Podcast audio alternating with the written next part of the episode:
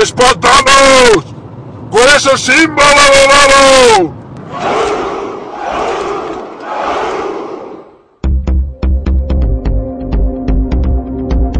Bienvenidos a GeoCastaway, el podcast de geología y ciencias de la Tierra.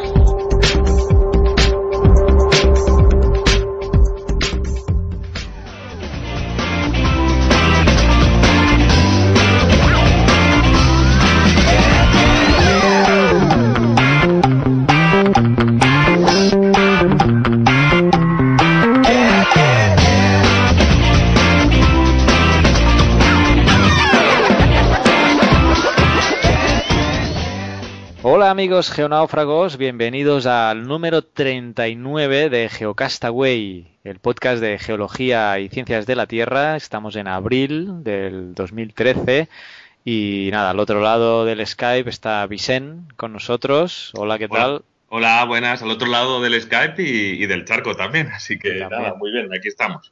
Por poco tiempo, ¿eh? porque ya se acerca mi fecha de, de regreso por unos días a la península, así que quizá Pero bueno, incluso vas a estar solamente 10 días, ¿no? Que, Sí. que, te vuelves para allá. voy a estar poquito, pero bueno, a ver si coincidimos. Y nada, te iba a preguntar sobre la primavera y la alergia y tal, pero que está lloviendo, ¿no? Pero aquí, aquí está lloviendo justo ayer y hoy y, bueno, y luego yo como no tengo alergias tampoco estoy nunca muy pendiente de eso y, y nada, así que no te puedo ayudar.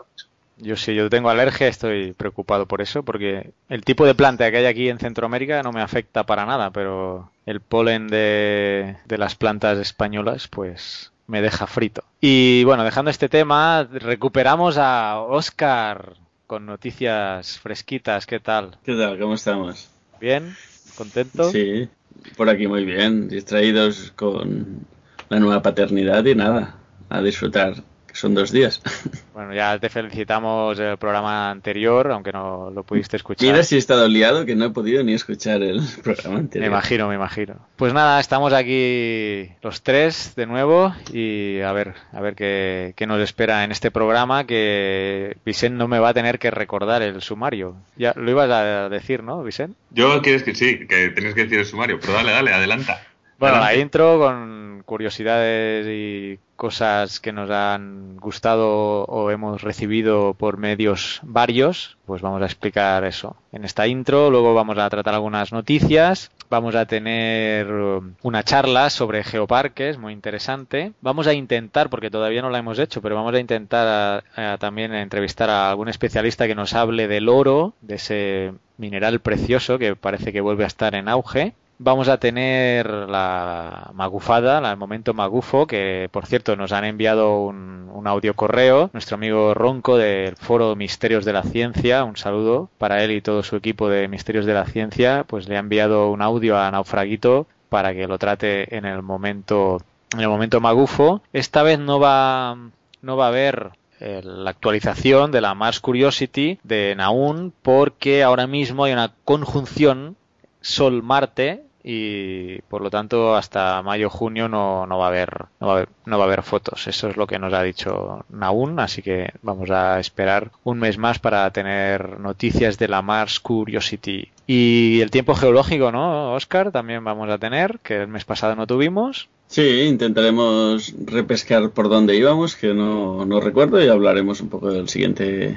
tiempo geológico. Y creo que, bueno, y nada más. Y para finalizar, pues eso, el cierre con algunos correos y comentarios por Twitter que, que hemos tenido. O sea que yo creo que va a ser un programa muy completito. Y para empezar, no sé, ¿tienes los sismos? Que el mes pasado me tocó a mí hacerlos y me hice un lío con el nuevo gestor de, de noticias. Vaya, sí, ahora a raíz de estos cambios que tenemos con Google Reader y su desaparición, hemos estado buscando nuevas formas de enterarnos y ahora con la ayuda de Vicent nos hemos hecho con una página interesante que nos muestra los últimos sismos que queremos del último mes, así que vamos a hacer el repaso. Empezaremos Bueno, creo que vale la pena para aquel que la quiera consultar, vamos. No, no, no lo digas, déjalo en secreto, hombre. No, sí, no, sí. hombre, no, que es de la página del USGS, del Servicio Geológico de Estados Unidos. Como no podía ser de otra manera, que de hecho es de otra manera. es de donde Y- ya chupábamos los datos y esto. Y ahí están, están en, a tiempo real y puedes ahí ver también a 7 días o 30 días y bueno. Sí, yo al principio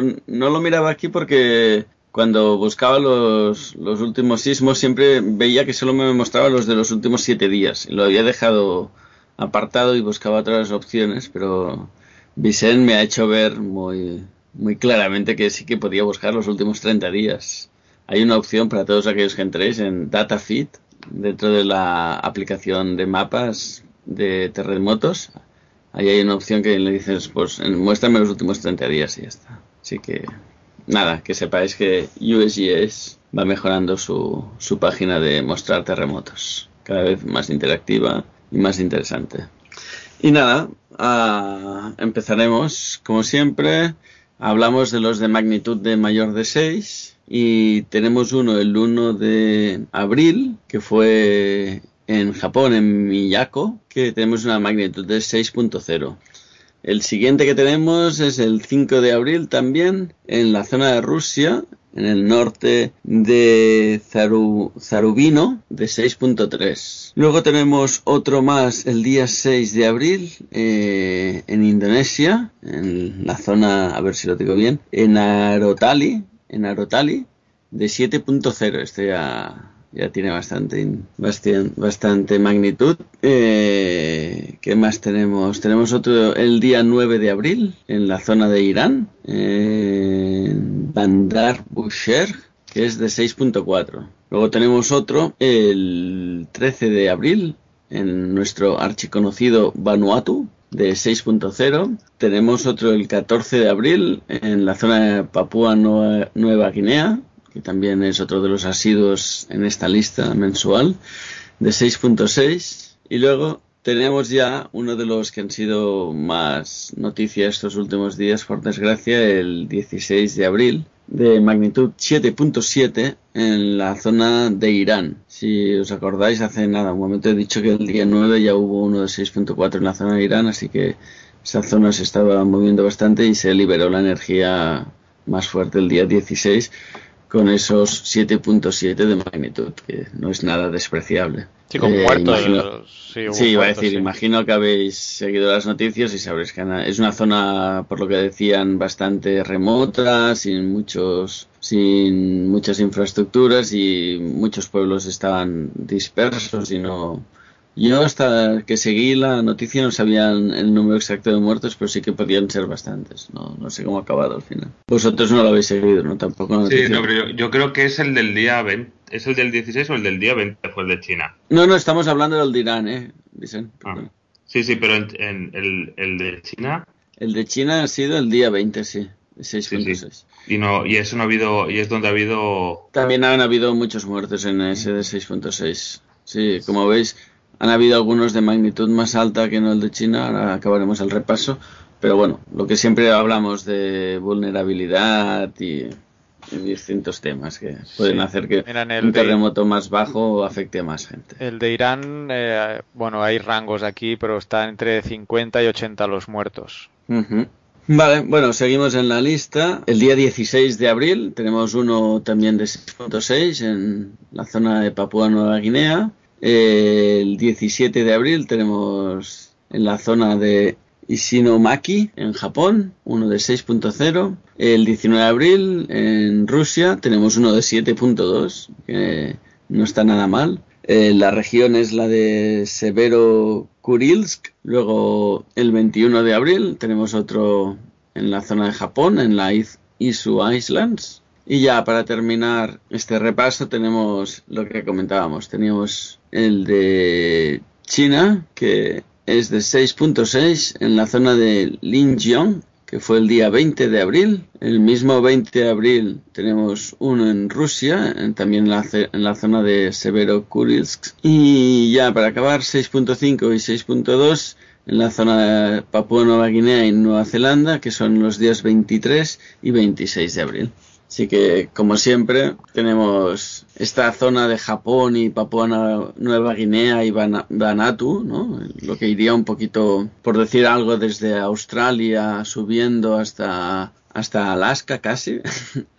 ese cinturón de fuego. Por esa zona realmente han habido muchos terremotos. Son donde se concentran los de mayor magnitud este mes. Y como cosa así un poco más excepcional, pues tenemos esos dos de Irán, que sí que es una zona muy activa sísmica, pero que normalmente en los resúmenes mensuales no nos salen tan, tan frecuentemente. Y este mes, por desgracia, pues han salido y han causado muchos muertos, tanto el de China como el de Irán.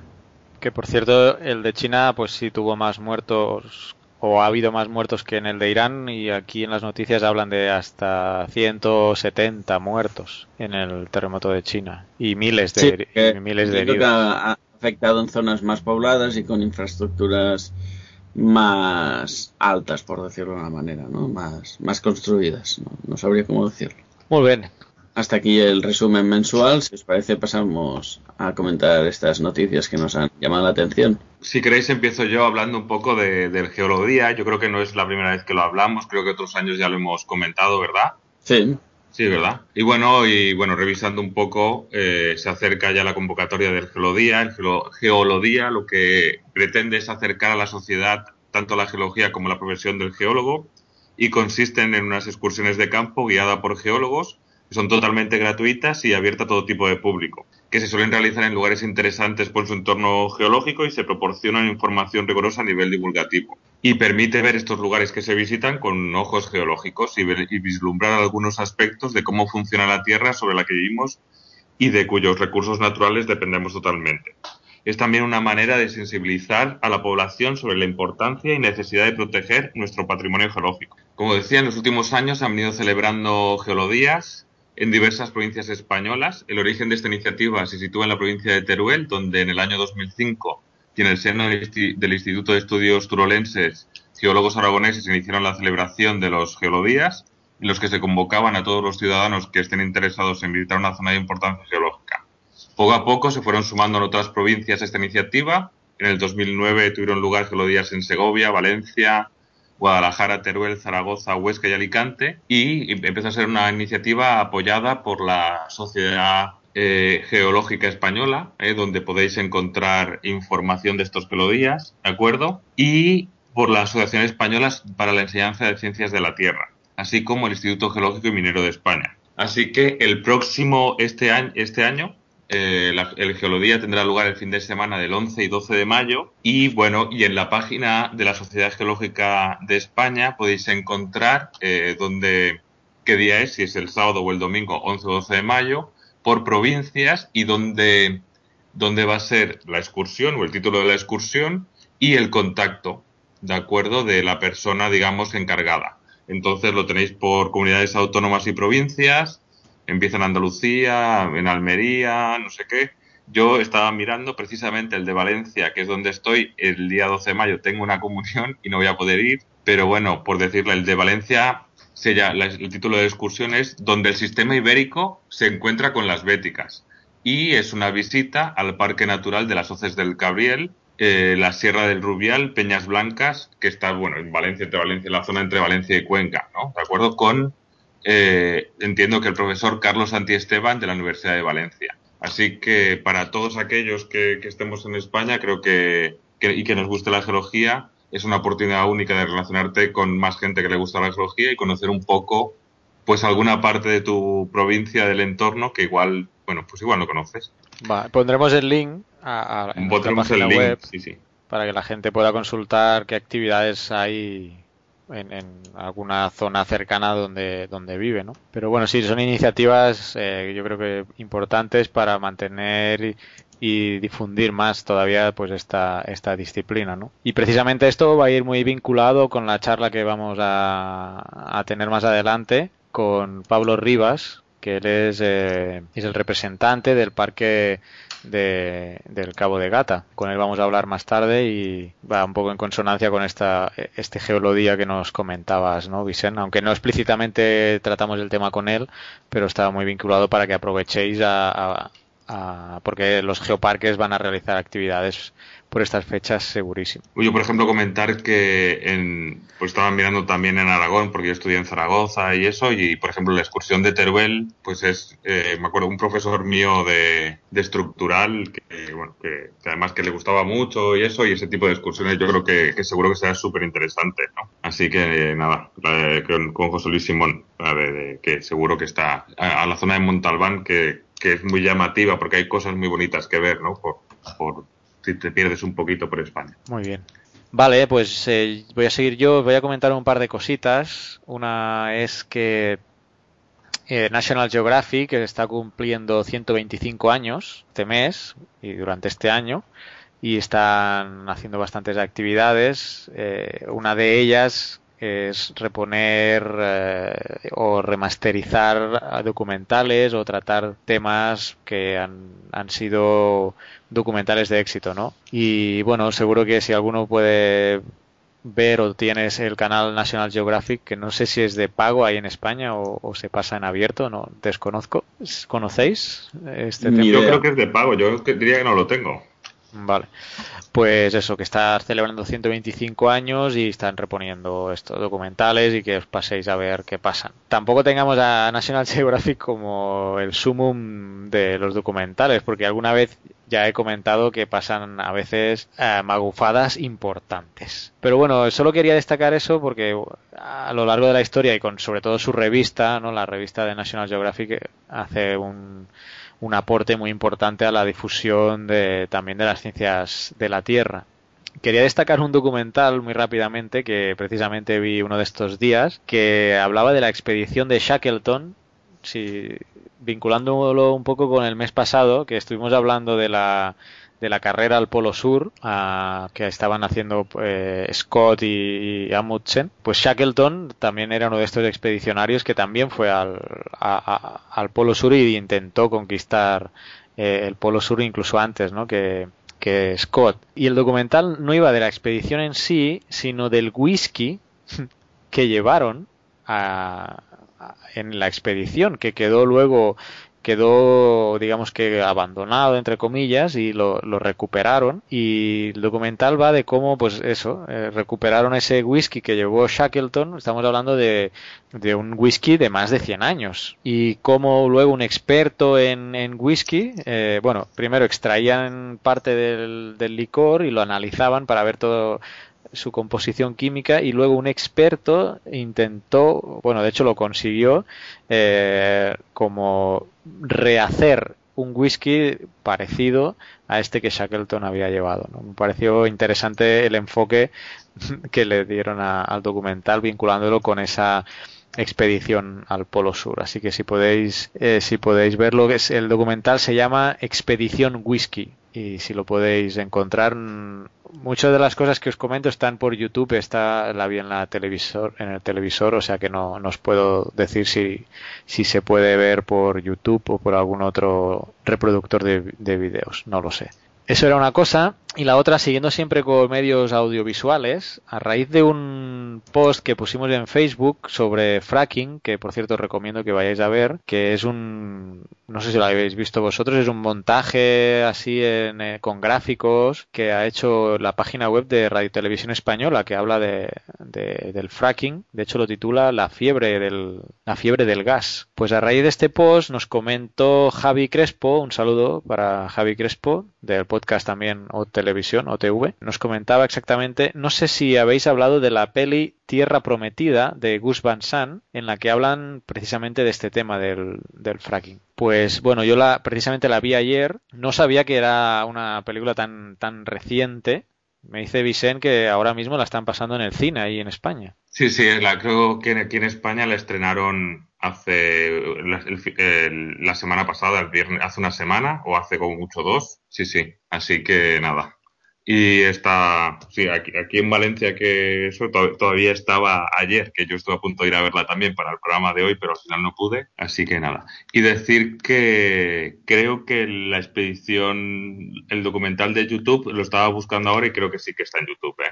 Por lo El que veo. documental, el Gasland, El, el, no, no, el de, Scal- el de, Sa- Ah, el de Shackleton. eh. el de la whisky. Sí. Ah, vale. Y sí, bueno, es una película de, de, sí, de Gus Van Sant con, con Matt Damon y yo, bueno, yo quería ir a verla, vamos, que, que y creo que también Matt Damon ha, ha trabajado en el guion, estilo un poco como Linoane Will Hunting, pero bueno, no deja de ser también una película comercial y bueno, tú la has visto, ¿no? Sí, sí, yo la, yo la vi ayer, mi, mi amigo Torrente me la dejó, eh, valga ahí la metáfora, para los, para los frikis ya me van a entender.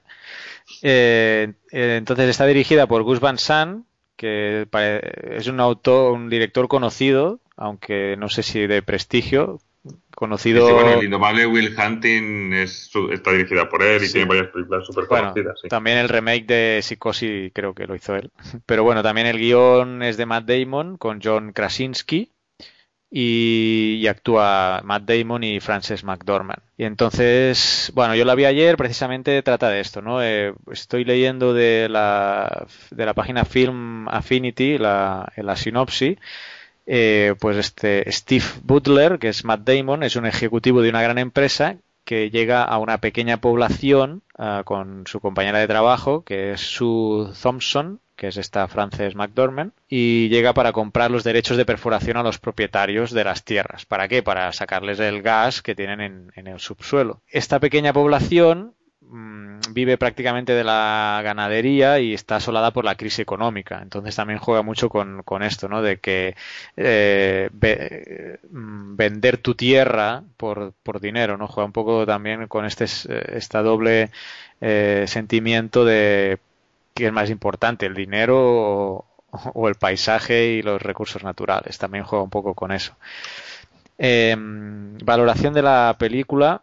Eh, objetivamente puedo decir que tiene un 6.5 en la IMDB, en la Internet Movie Database. Eh, o sea que, vaya, la gente yo creo que está conmigo porque no la película está bien pero no creo que se podía haber explotado mucho más el tema y tiene un par de giros argumentales muy buenos aunque lamento decir que es eh, bastante previsible. O sea, los acontecimientos llevan, uh, no quiero hacer spoilers, y creo que no es un spoiler decir que la peli es un happy ending, que es, lo, que es quizá lo que me acabó molestando más de la película. ¿Que, la, que la peli es un? Un happy ending, un final feliz. Ah, un happy ending, vale, vale. Eh... Yo, yo decir también que para aquellos que quieran saber un poco, eh, bueno, está el crítico de cine del país que se llama Carlos Bollero, que tiene tanto un artículo como una entrevista también en la que habla de esta pregunta y en la que, bueno, dice que no es lo peor que ha visto, tampoco es la obra maestra, pero vamos, que, que se puede ver, digamos. Sí, o sea, yo la para los que estamos con el tema y tal, yo, la recomiendo, la recomiendo que la veáis porque se puede ver y también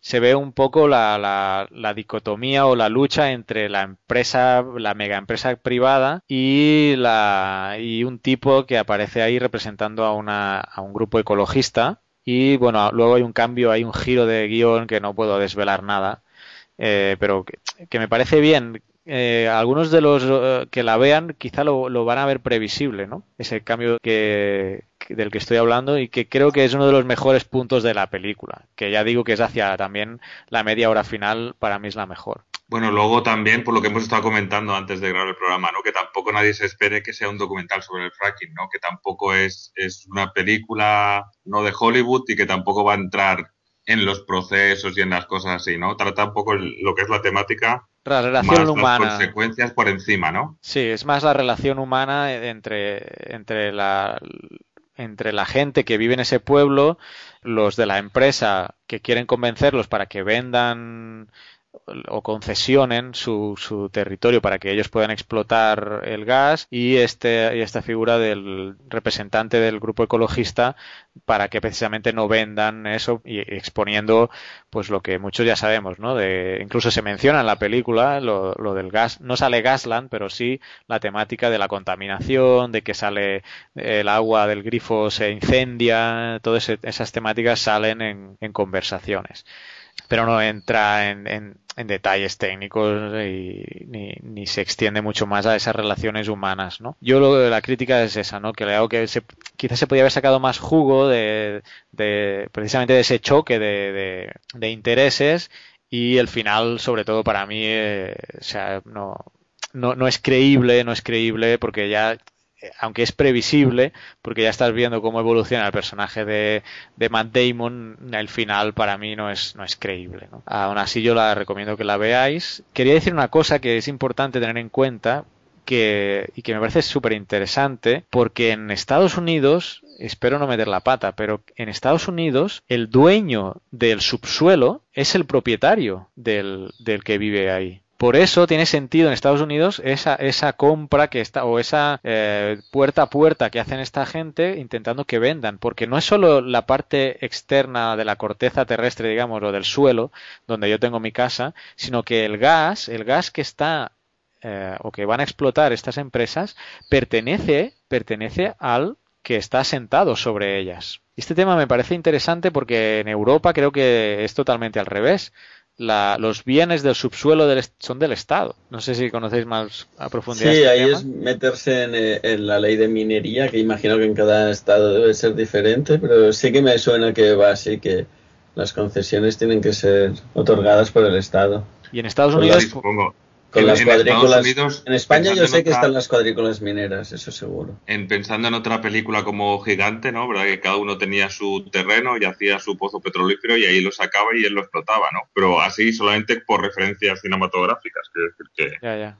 Pero sí, o sea, que, que puede ser que en Estados Unidos sea así. Yo me- creo haberlo oído de, de Mariano Marzo, el catedrático de, recursos energéticos de la UB, en otra entrevista que hizo, hablar precisamente de este tema, que, se diferenciaba con Europa, Estados Unidos, en ese sentido, de que la, lo que hay en el subsuelo del terreno pertenece al que al propietario del terreno. Cosa que nos que tiene su mm, no sé, técnicamente su problema, porque estas perforaciones son llegan a ser hori- horizontales. O sea, yo puedo estar perforando en un lugar, pero ex- extender el tubo kilómetros y, y estar sacando en vertical lo que sería sacando el gas o el petróleo de, de un terreno que en realidad no es el mío. Entonces, bueno, es un tema que tampoco dominamos, pero que me, que me iba- chirría. iba decirte, te estás metiendo en, en temas legales que a veces son muy complicados. Un Sí. Bueno, yo los pongo sobre la mesa como dudas y si hay algún oyente que conoce más del tema, pues nos puede escribir. Solamente eso, ¿no? Que si, que si realmente es así, eh, pues ahí no, eso es donde no me cuadra a mí, ¿no? Porque las perforaciones llegan a ser horizontales en algunos casos. Por, por añadir una última referencia, esta vez de, de- en Los Simpson también les pasaba eso, ¿no? En el colegio le salía el petróleo y el señor Bams hacía un túnel, una perforación inclinada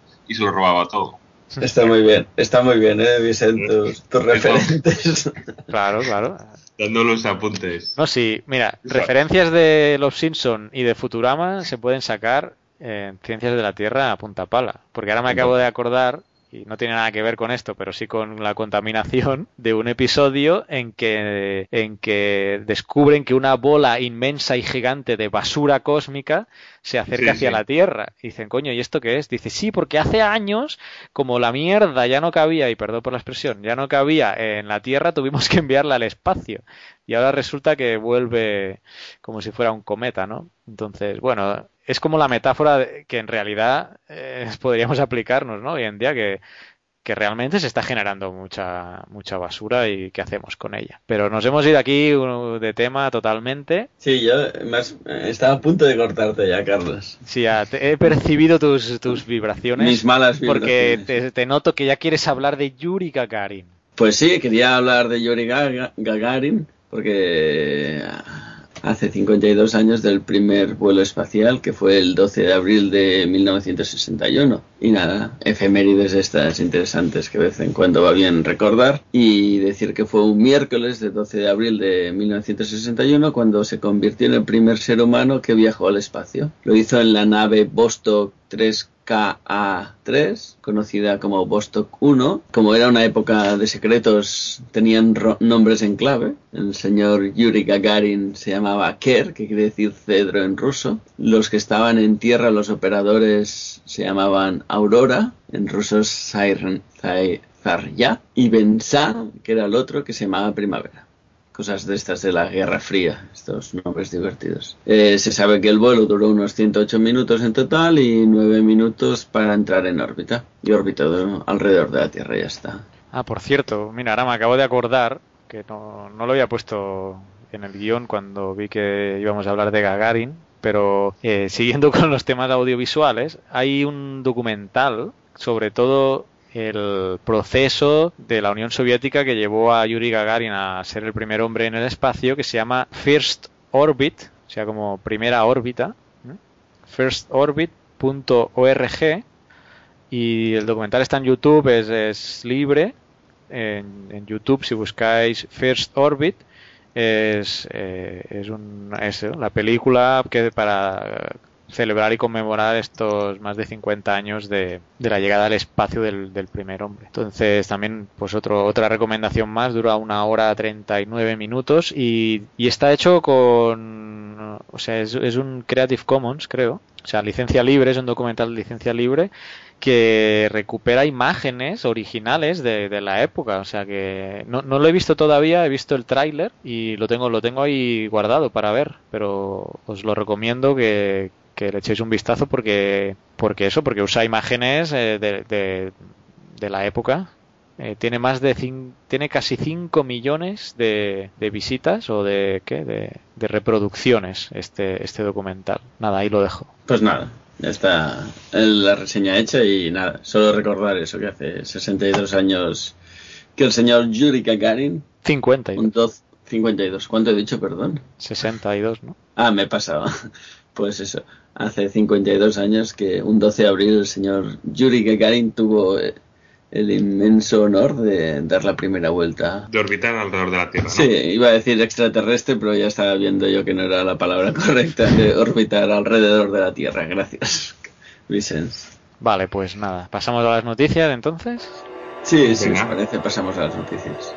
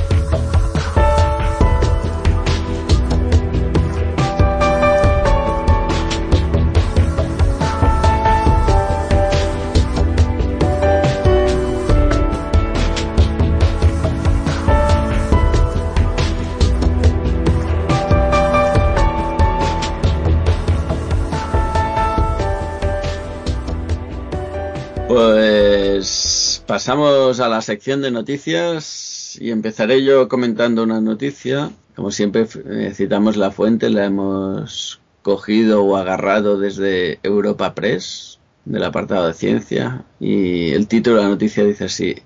Hielo andino describe la historia del clima tropical durante 1800 años. Así que vamos a ver qué nos cuenta el hielo andino a la historia de la Tierra.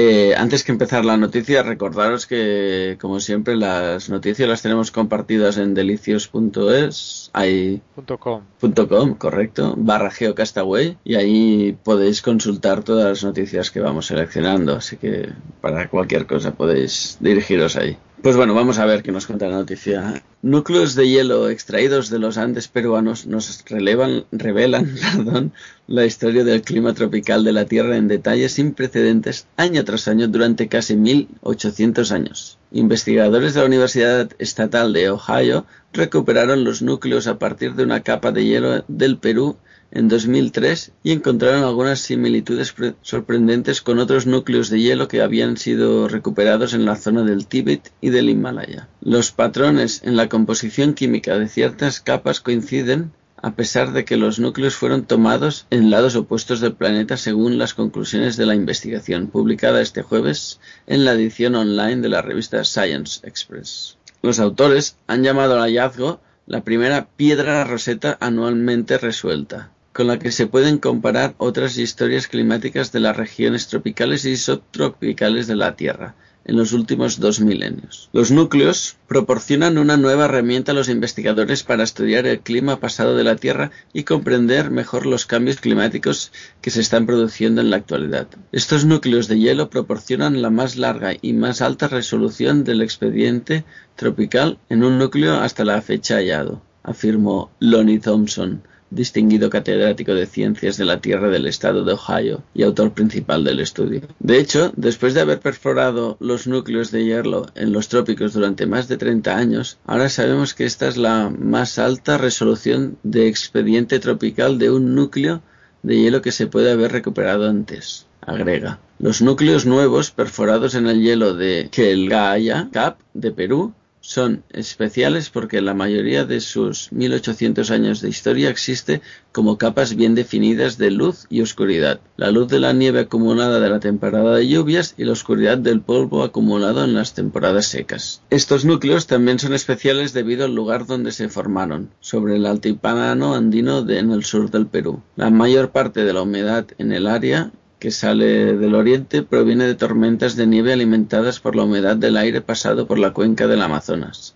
Sin embargo, los derivados del núcleo de hielo en registros climáticos de los Andes también se ven afectados por el oeste, específicamente por el Niño, un cambio temporal en el clima que es impulsado por las temperaturas superficiales del mar Pacífico tropical.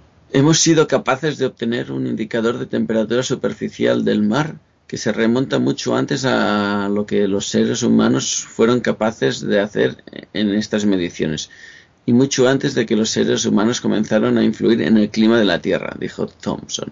Los Thompson han perforado los núcleos de hielo de los glaciales encima de las zonas más remotas del planeta, el Himalaya chino, la meseta del Tíbet, el Kilimanjaro en África, Indonesia, Papúa, entre otros, para medir el clima del pasado de la Tierra cada núcleo proporcionó una nueva pieza del rompecabezas, ya que los investigadores midieron las concentraciones claves de químicos conservados en miles de años de hielo acumulado. Y para finalizar, comentar que los núcleos proporcionarán un registro permanente para uso futuro de los científicos del clima, según Thompson, que lo califica como muy importante, porque las plantas captadas por la capa de hielo avanzado hace 6.000 años están surgiendo a lo largo de sus márgenes en retirada, lo que demuestra que, que el Kaya es ahora mucho más pequeño de lo que fue hace 6.000 años. Bueno, de esta noticia lo que podemos remarcar sobre todo es la importancia de los glaciales porque tal y como nos cuenta es es una zona donde quedan registrados muchos eventos de la Tierra, ¿no? Como comentaba la noticia, eh, eh, a base de capas de hielo y capas de polvo que corresponden a épocas secas o húmedas, puedes, puedes hacer un ciclo y puedes calcular los años que han transcurrido, ¿no? Así podemos tener dataciones de año a año, que eso a nivel geológico es, es brutal, ¿no? Tener este, esta definición, ¿no? Tan grande. Y por otro lado, un, punto a favor del deshielo, es decir, eh, lo que comenta al final de, de que como está retrocediendo este glacial, pues ahora tienen acceso a, a edades más antiguas que de otra forma requerían más penetración o más sondeo, ¿no? Es una lamentable noticia. Sí, exacto, ¿no? sé si es muy bueno eso. Y bueno, sí que de entiendo que de cara a la investigación les va mejor, pero desde el punto de vista ambiental es una pequeña desgracia. Y sí que es interesante también la otra cosa que comentaban, pues eso, que son 1800 años que tienen datos, que esto es muy interesante para, para estudios de cómo ha ido evolucionando el clima a lo largo de este tiempo y ver influencias o no de la especie humana y de otros factores como pueden ser vulcanismos a nivel regional o, épocas más frías, épocas más cálidas, temas climáticos que no acabaríamos. Pues bueno, hasta aquí la noticia que os quería comentar, un poquito larga pero interesante noticia sobre los testigos de hielo de la zona de Perú. ¿Tú, Vicente, nos quieres Muy bien. Pues sí, yo voy a hablar de limpiar, de, que hay que limpiar el espacio. ¿eh? Según una noticia que salió en, el país el día 25 de abril, ¿eh? en la sección de, Sociedad de Ciencia y Medio Ambiente, bueno, el titular es ese, urge limpiar el espacio. Y los expertos advierten que además de generar menos basura en órbita, en órbita, perdón, hay que pensar en retirar la que ya existe. Unos 5.000 lanzamientos realizados desde que comenzó la era espacial han ensuciado tanto las órbitas terrestres que ha llegado el momento de empezar a limpiar la basura acumulada allá arriba y que pone en peligro los satélites en funcionamiento. No basta, por tanto, con reducir el ritmo de producción de más y más basura, sino que hay que pensar ya en tecnologías y estrategias para quitarla, advierten los expertos. Un artefacto que salga del espacio se aproxime a un viejo satélite apagado y lance una gran red para capturarlo y conducirlo hasta su destrucción controlada es una idea. Otra estrategia posible sería la pesca de fragmentos de basura espacial con una especie de arpón para enganchar y arrastrar el desecho. Como que, como, no sé si Carles estás, como. Sí, sí, ¿no? Que tampoco parece ser la tecnología más punta de- del universo, ¿no? No, no, Para parece sacada de los guionistas de Futurama o de, o de Los Simpson que comentábamos antes, ¿eh? Ahora no, pa- hoy no paramos de tener referencias a Futurama y a Simpson. ¿eh? Sí, sí, es que Pero parece... Lo, lo tendremos que empezar a, a plantear como fuente primaria de noticias, ¿eh? compañeros. Pero bueno, Pregúntenle al señor Barnes que si saca, si puede sacar dinero de estos satélites que ya no funcionan, ya va, va- va a conseguir el método oportuno. bueno, seguimos. Los ingenieros estudian diferentes opciones, pero la que- lo que está claro es que hay que actuar cuanto antes. Las medidas para mitigar el problema eh, de la basura espacial, si los diseñadores de satélites y, los operadores de emisión las implementaran adecuadamente, pueden cortar el crecimiento de la población de desechos en órbita. Sin embargo, la retirada activa de basura es necesaria para revertir el crecimiento de fragmentos. Ha declarado eh, Heiner Klinkart, director de la Oficina de Basura Espacial de la Agencia Europea del Espacio. Perdón, perdón, ¿puedes repetir eso? ¿Agencia de qué? ¿Cómo le han llamado a esa oficina? Eh, director de la ofici- Oficina de Basura Espacial Me de la encanta, Agencia Europea del. Espacio. O sea, hay- hay- es un problema tan serio que existen. Es que vamos a ver algunos datos ahora un poquito más adelante. ¿Dónde trabajas? No soy el director de la oficina de basura espacial. Ese es un cargo. Pero es que vai- vais a- ahora veréis, los, los datos son bueno, me parece un poco fuertes. En la sexta conferencia de, de organismos dedicada al problema, más de 350 expertos de todo el mundo han debatido esta semana los problemas de basura espacial en la reunión celebrada en el Centro de Operaciones ESOC en Darmstadt, Alemania, y que se clausuró el pasado día 25. Hay un amplio y fuerte consenso entre los expertos acerca de la necesidad de actuar ahora para empezar las actividades de retirada de basura espacial, ha sintetizado Klinkart. Nuestra comprensión del creciente problema de la basura espacial se puede comparar con la necesidad de afrontar el problema del cambio climático en la Tierra hace 20 años. Y aquí vienen algunos de los datos, ¿no? Actualmente hay unos 170 millones de fragmentos de basura espacial de tamaño superior a un milímetro. Según las estimaciones de los expertos, 670.000 de los cuales son mayores de un centímetro y 20 y 29.000 de más de 10 centímetros. A las altas velocidades que llevan, incluso los más pequeños suponen un peligro para los artefactos espaciales funcionando, ya que su impacto puede afectar a partes vitales del mismo. Pero cuando tienen ya un tamaño considerable, los efectos son fácilmente catastróficos. Por ejemplo, los expertos de la ESA han, han recordado que la colisión en el espacio de un satélite estadounidense de comunicaciones con un satélite militar ruso provocó la destrucción de Amos y generó más de 2.200 trozos observables.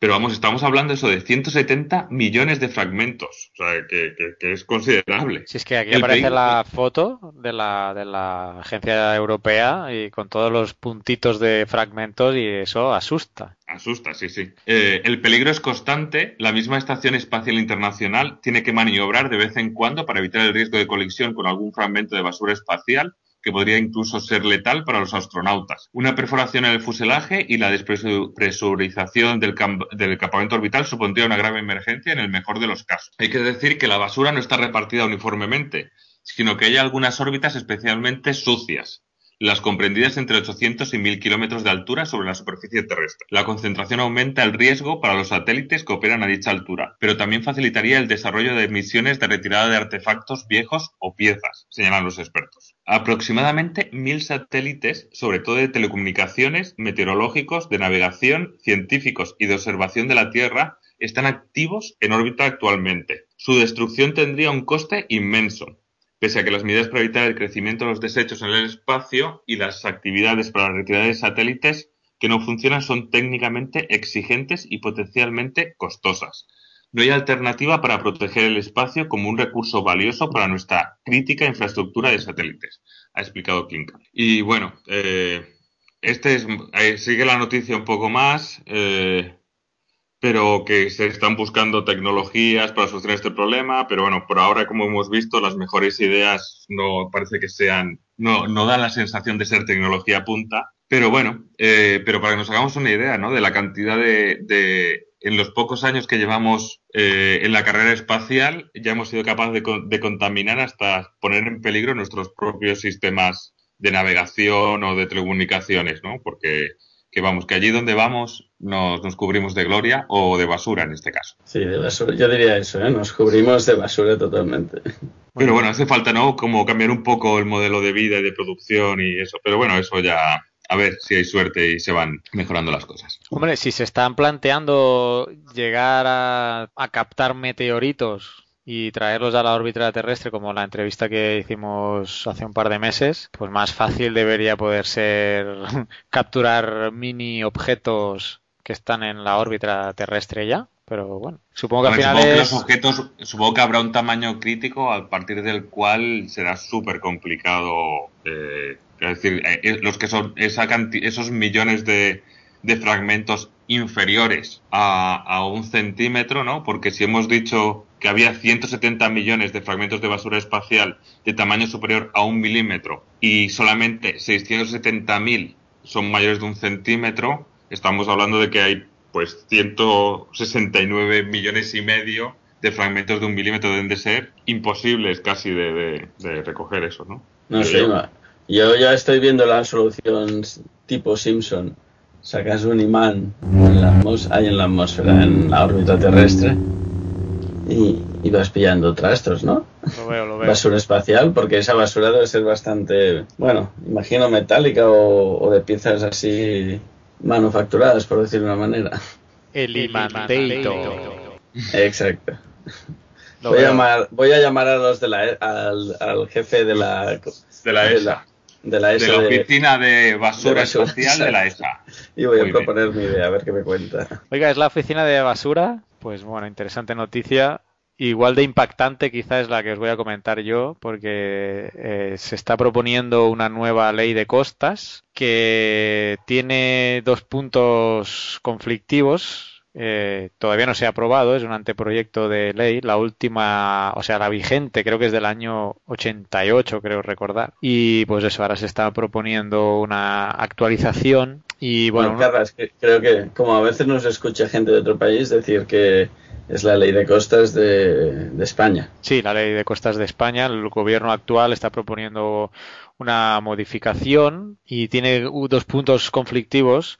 Uno es que se van a dar o sea que se amplían las concesiones mmm, a 75 años y permite su trans transmisión. O sea que amplías concesiones de las propiedades situadas en el dominio público marítimo terrestre a 75 años y permite su, trans, eh, su transmisión. Esto es una de las mayores puntos conflictivos que tiene esta propuesta de ley, pero quizá más conflictivo todavía es eh, que se propone mmm, rebajar la zona de protección de la costa de 100 metros, que es el actual, a solamente 20 metros. O sea, dicho así como titular suena impactante.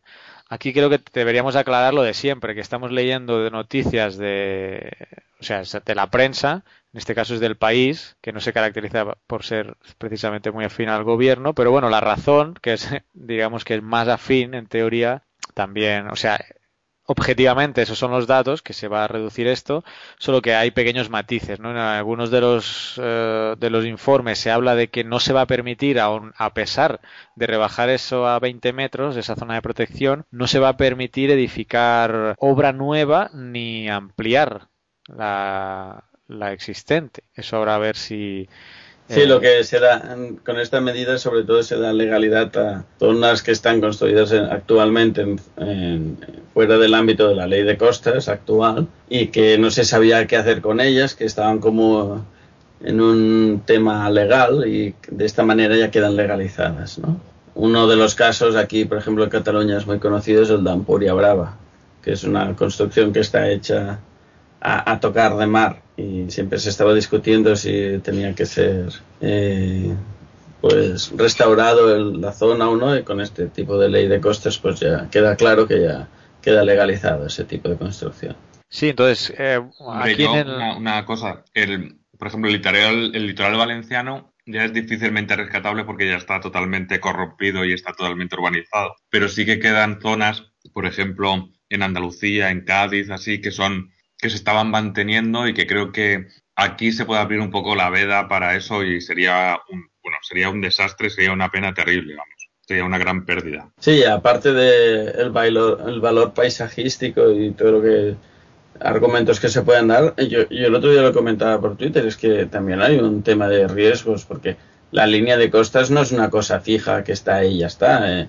Siempre me remito a Cataluña porque es lo que conozco, pero aquí en Cataluña tenemos una línea de tren que es la primera que se construyó en España y, va paralela a la costa y cuando viene temporal, ¿qué, le pasa? Pues que media, media línea de tren a veces queda colgando porque ni la escollera puede aguantar la fuerza del mar cuando, cuando va fuerte. Entonces, permitir a 20 metros de costa ciertas actividades eh, entraña un riesgo alto que se tiene que valorar. Si os voy a leer aquí uno de los párrafos de En el País, en el Ministerio de Medio Ambiente explican que este cambio responde a las reclamaciones de Canarias y Galicia y pretende resolver la situación de los núcleos de población preexistente a la Ley de Costas del 88, que no tenían entonces la calificación de suelo urbano, pero cumplían con alguno de los requisitos que se establecen en la enmienda. En estos casos, la servidumbre de, servidumbre de protección pasará de 100 metros a 20 metros. Esto quiere decir que en los 80 metros de diferencia, desde la perspectiva de la ley de costas, no habrá prohibición para edificar, esto es entrecomillado lo que explican fuentes de medio ambiente. Eso dicen. Textualmente, no habrá prohibición para edificar, aunque aseguran que no se podrá hacer obra nueva ni aumentar la edificabilidad. Yo encuentro un contrasentido eso. Realmente habría que buscar la ley escrita, o sea, la propuesta de ley escrita, pero a priori parece inquietante, ¿no? También he estado buscando si el Colegio de Gelo se había pronunciado al respecto, creo que no, todavía no, no, no se ha pronunciado, al menos no, no lo he encontrado yo pero bueno, eh, inquietante, ¿no? Sí, sí, para, para mí, desde luego, para mí no es una, una propuesta de ley ahora mismo interesante. Esperemos que en el trámite o cuando se constate, se ponga sobre letra esa, esa propuesta de ley, a ver cómo acaba y cuál es su trámite parlamentario y a ver si, si cambian algunas cosas.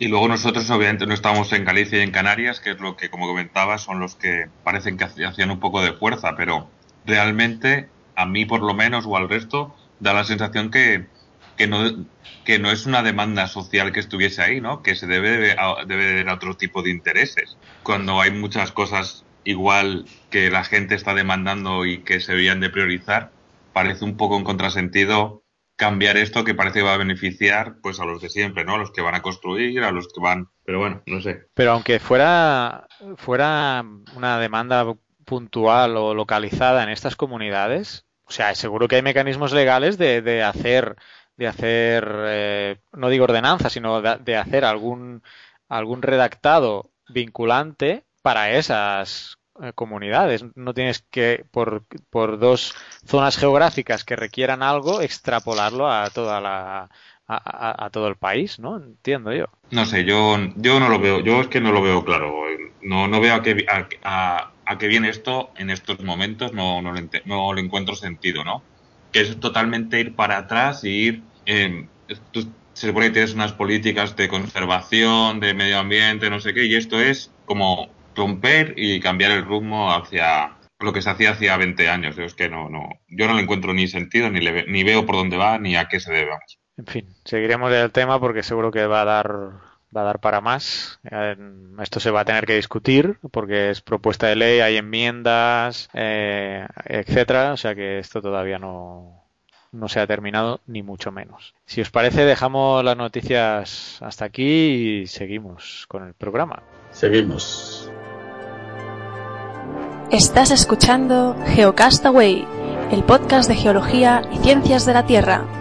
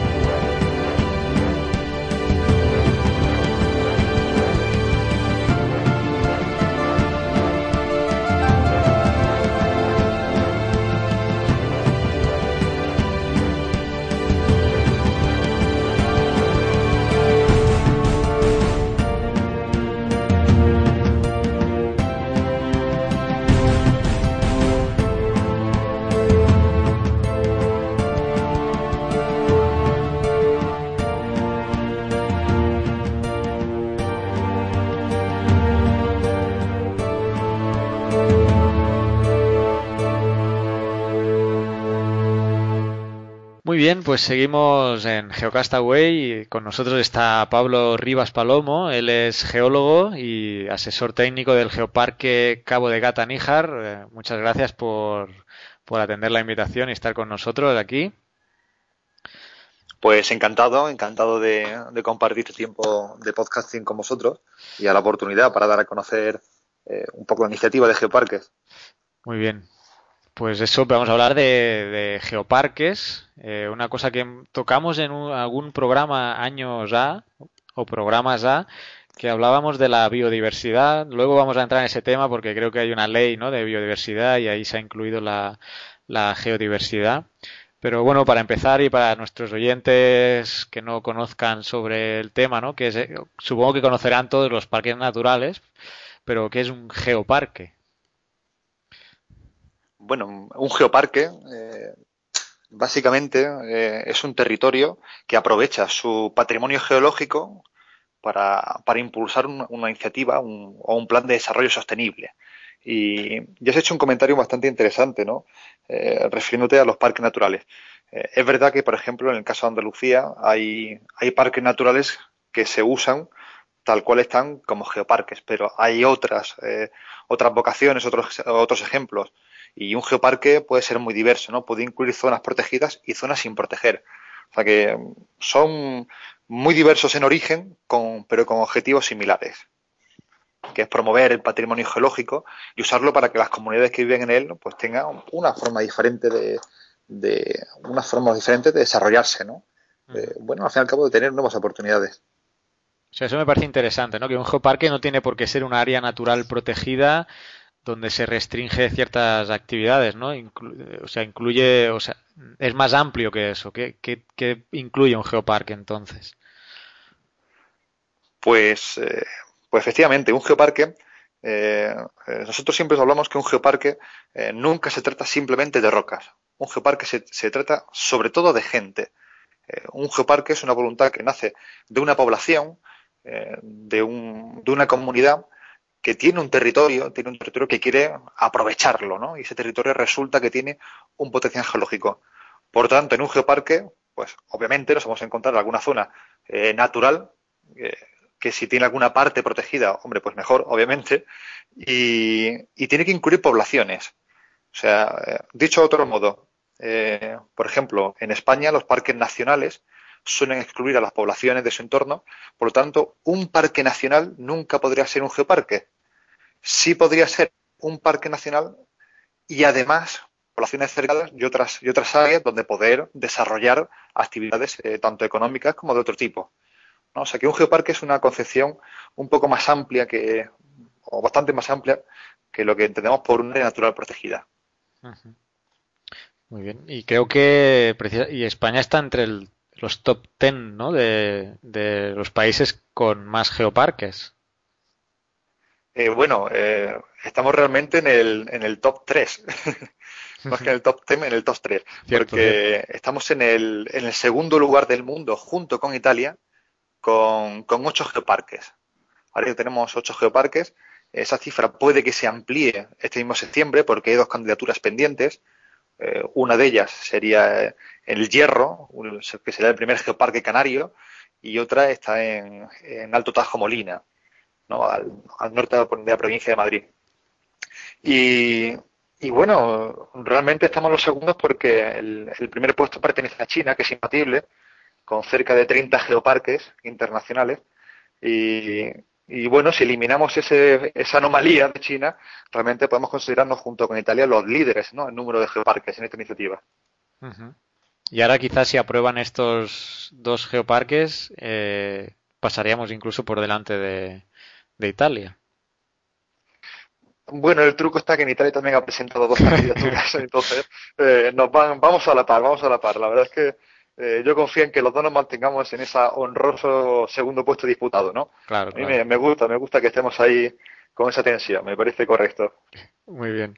Eh, he hablado de, o sea, has mencionado que hay dos candidaturas, ¿no? ¿Cómo, cómo es el proceso para, para que una zona o un lugar sea transformado o denominado, mejor dicho, como geoparque? Uh -huh. Pues mira, es un proceso que suele requerir un, cierto tiempo.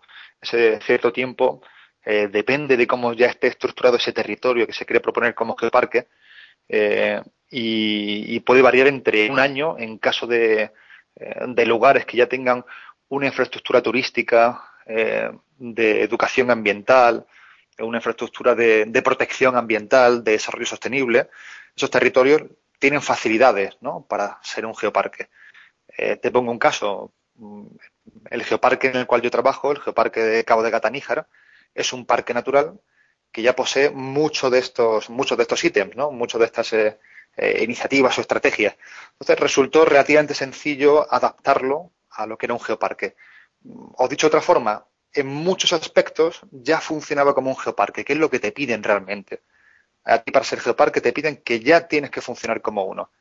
O sea, que tienes que tener programas de educación ambiental eh, relacionados con la geodiversidad, tienes que promocionar la geología y, la geodiversidad, tienes que tener un contacto íntimo con tu comunidad, o sea, con la gente que habita en el territorio. ¿Y, cómo se aplica esto a un, nuevo, a un nuevo candidato? Bueno, se aplica con que alguien tiene que tener la idea o tiene que tener eh, la intención de ser geoparque, tiene que convencer o tiene que estar de acuerdo con esa comunidad y ponerse de acuerdo con las administraciones, por ejemplo, ambientales, con las turísticas o con las que quiera pertinentes y, desarrollar esta candidatura. Mm, puede venir desde una consejería de medio ambiente hasta una mancomunidad de municipios, puede establecerse un patronato, o sea que realmente te puedes encontrar una variedad enorme de, territorios eh, y, cómo se administran esos territorios. Y la, hasta ahora no hemos mencionado quién evalúa eso, ¿no? Yo eh, no sé si tengo entendido que es la, UNESCO, si evalúa directamente, o si más no, la UNESCO tiene un papel muy importante en todo este tema, ¿no? De los, de los geoparques. Sí. Sí, sí, sí, sí. Y creo que además también has dado en, un, en uno de los puntos clave.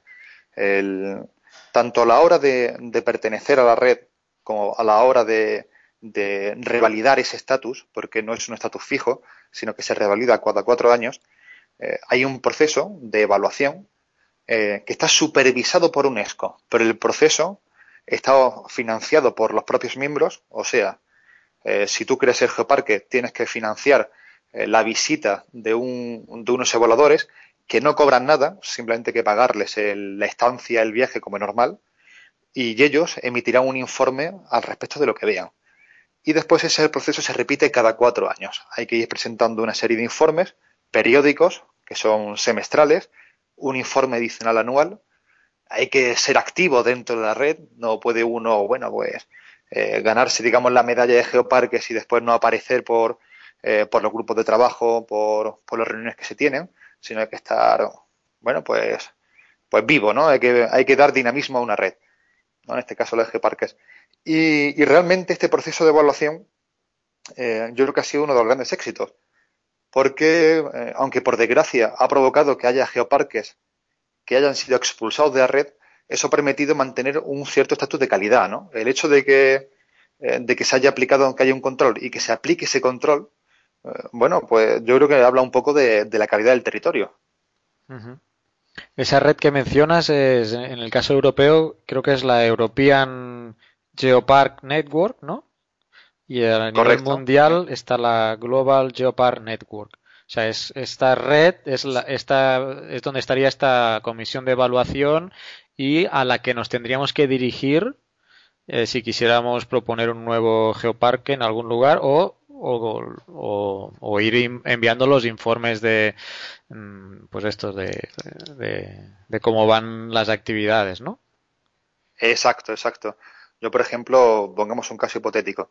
Eh, digamos que un territorio, eh, por ejemplo, en Latinoamérica, que ahora hay, hay bastantes territorios en Latinoamérica que están eh, mirando, ¿no? volviendo sus ojos hacia geoparques porque les parece interesante, pues decide que hay una comunidad ¿no? que pues, le parece interesante.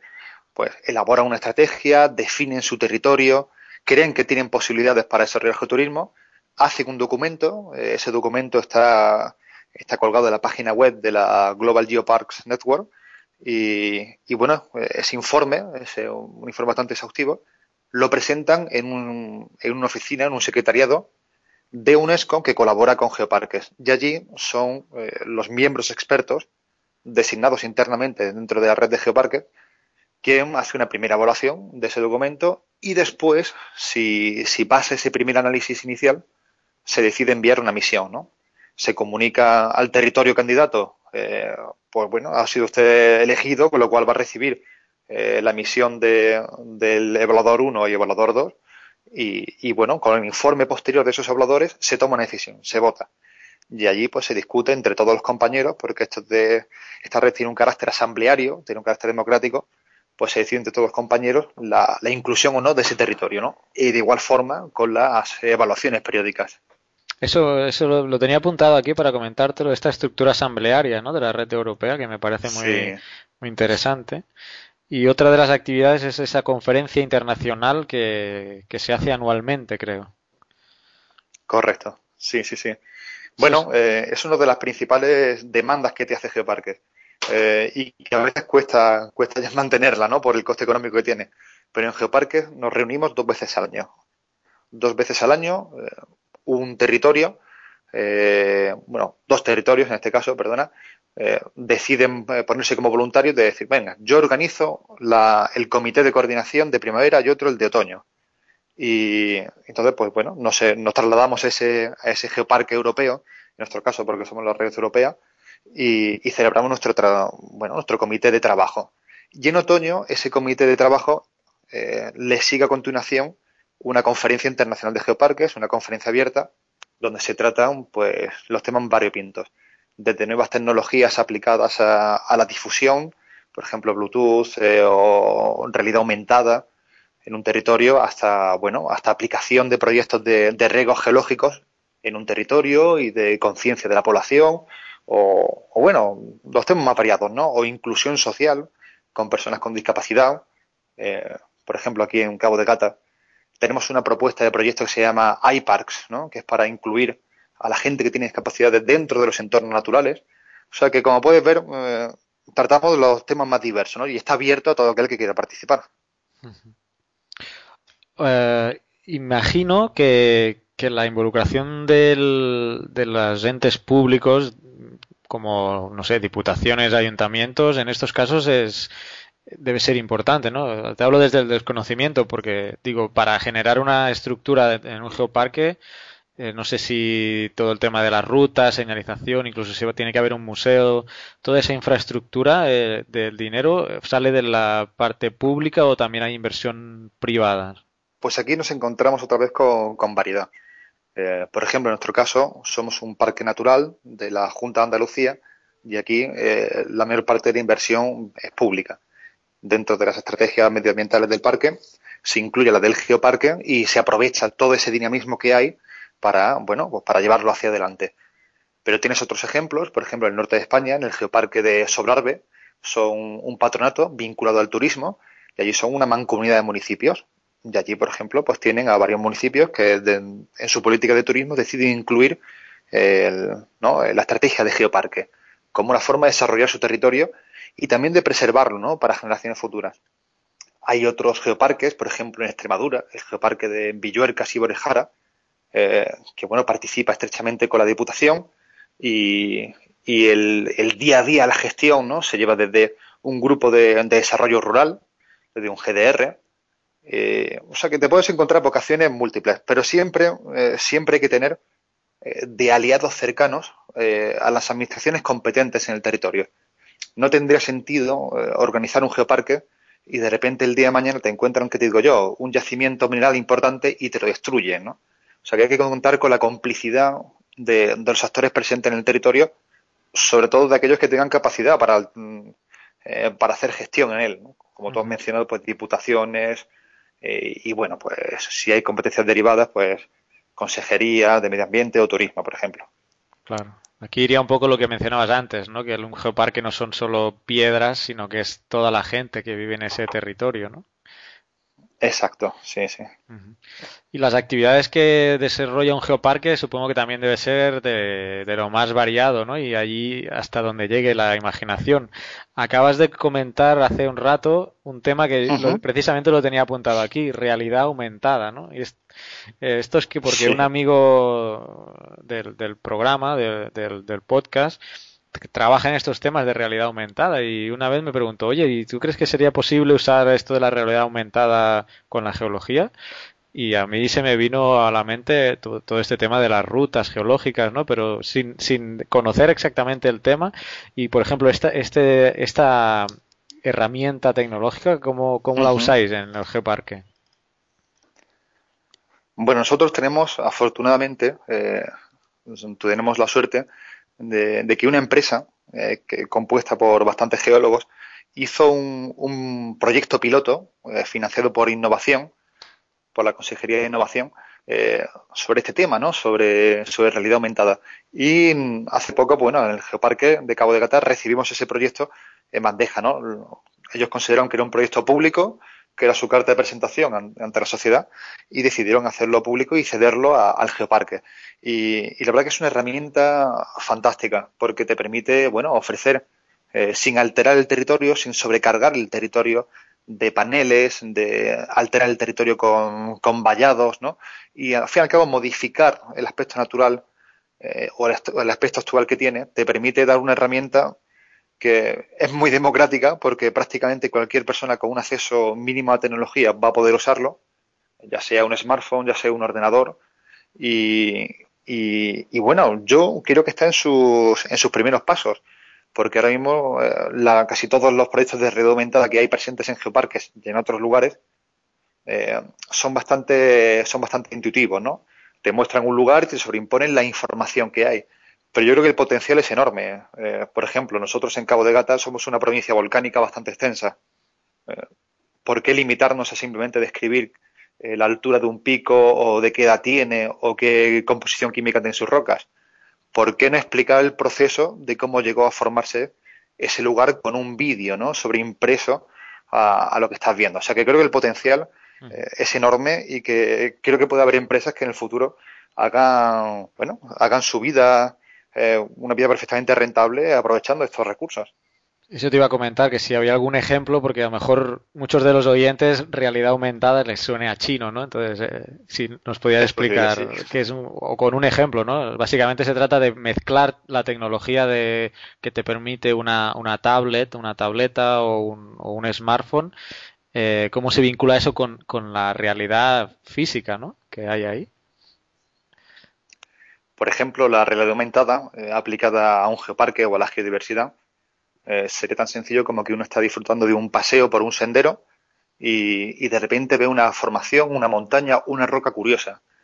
Y si esa roca está incluida dentro de, del programa de realidad aumentada que no habremos descargado, habremos comprado o que se distribuya libremente, pues accedemos con nuestro teléfono inteligente o nuestro smartphone o tablet o dispositivo adecuado, con la cámara del dispositivo enfocamos hacia ese paisaje o ese rasgo o esa roca y el dispositivo como tiene un sistema GPS sabe dónde está y como los móviles, bueno, como son tan inteligentes, sabes, eh, saben en qué dirección están mirando.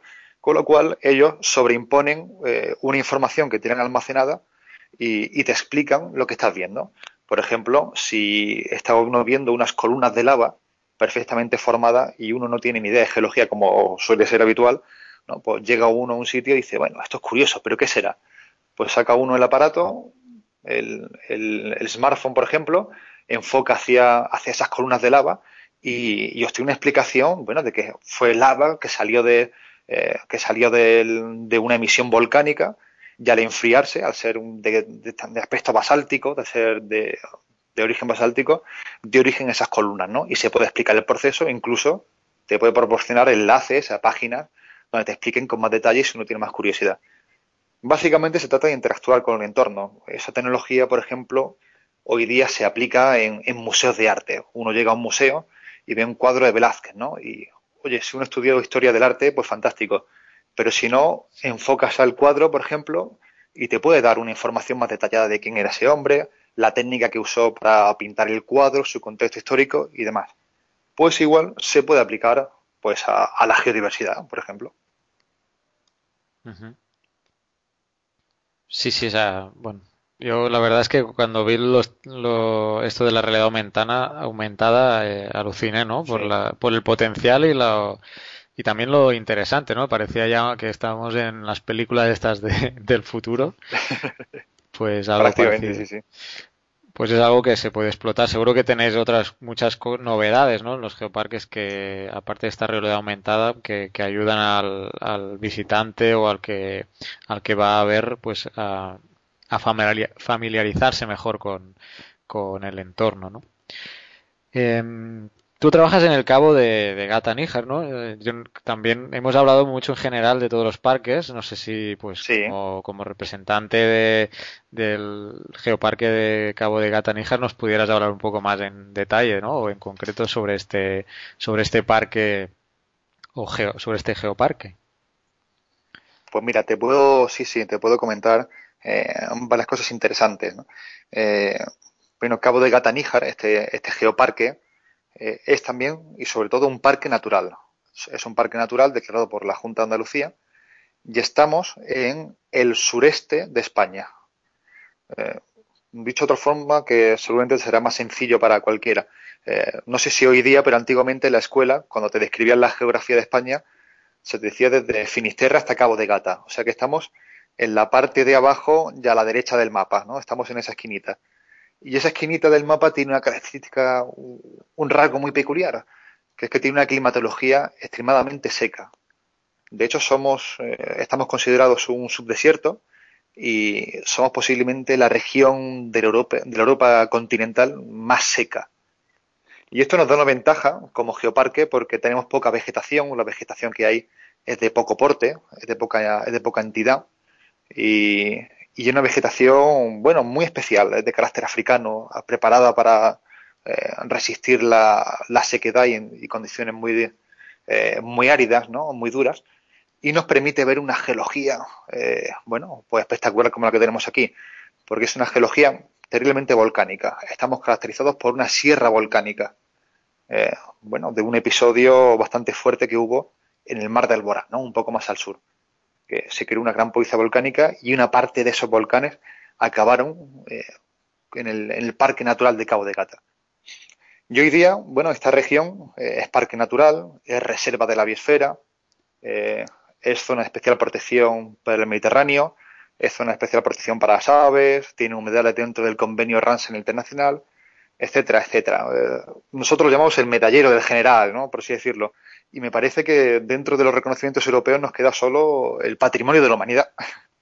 Es el único que nos faltaría. O sea que estamos en un territorio que tiene un patrimonio natural eh, bastante importante. Y dentro de, dentro de, ese, de esa panoplia de reconocimientos, Geoparques ha sido una de las últimas añadidos, de los últimos reconocimientos o iniciativas, más que reconocimiento, iniciativas que se han querido proponer.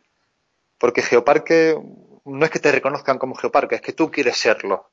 Tú tienes que ser proactivo, ¿no? Es decir, oye, yo quiero desarrollarme eh, geológicamente, ¿no? No solo es tener una gran geología, sino tener ese impulso. ¿Tenéis un estimado de, no sé, cuánta gente visita el geoparque o es muy difícil evaluar eso? Es complicado porque esto es un territorio que aproximadamente en el ochenta y pico por ciento eh, es un territorio privado, está en manos privadas y solo un 17, un 15% es territorio público, con lo cual el acceso es completamente libre. Tenemos estimaciones en, los principales centros de visitantes y que nos hablan de varios cientos de miles.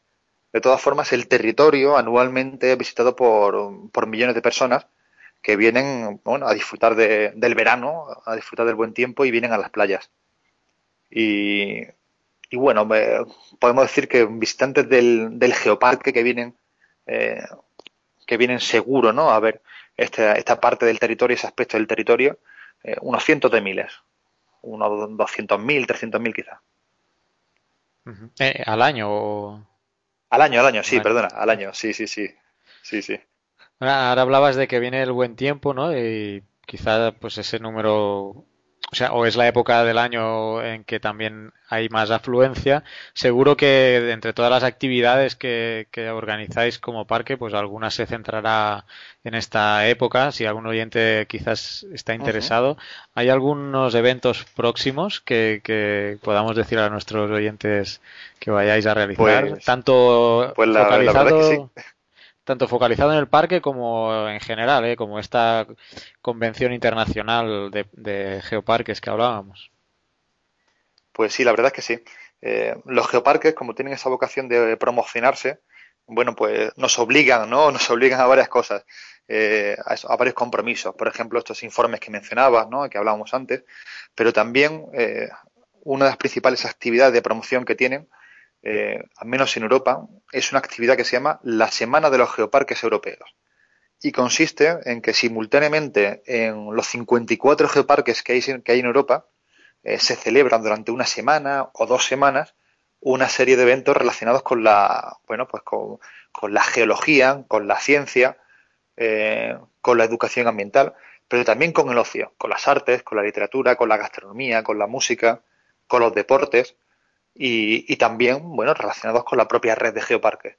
Eh, en nuestro caso, se va a celebrar a finales de mayo, del 27 de mayo al 9 de junio, y durante esas dos semanas, pues se podrán disfrutar del parque todo aquel que se acerque y se apunte a las actividades, pues de rutas geológicas, se podrá hacer eh, submarinismo geológico, se podrán disfrutar también, pues, de, bueno, de eventos culturales con, con poblaciones cercanas, ¿no? Que se hacen eh, bueno, actividades conjuntas con asociaciones culturales y también de charlas científicas y charlas de divulgación. ¿no? Son, bueno, una semana bastante completa donde se puede hacer desde, pues bueno, desde un taller de risoterapia, como hemos hecho aquí algún año, hasta tener una charla científica con, con los catedráticos más eminentes, por ejemplo, en sismología, cuando tuvimos, por desgracia, hace un par de años, en 2011, el terremoto del Lorca, ¿no? Y bueno, pues eso eh, concienció, sensibilizó a la población y fue un, creímos conveniente traernos expertos en sismología que nos explicasen el riesgo que había por terremotos en la zona y demás. Y eso va a ocurrir, por ejemplo, aquí en Cabo de Gata, como te decía, hace, dentro, perdón, dentro de, unas cuantas semanas, a final de mayo, principio de junio. Bueno, yo creo que con todo lo que has dicho, nuestros oyentes deberían estar súper motivados para, para ir a pasar un, un, unos días ahí a, a este geoparque y sobre todo los que vivan cerca, pues ya saben, no, no, no pueden perderse eh, este maravilloso lugar. ¿eh?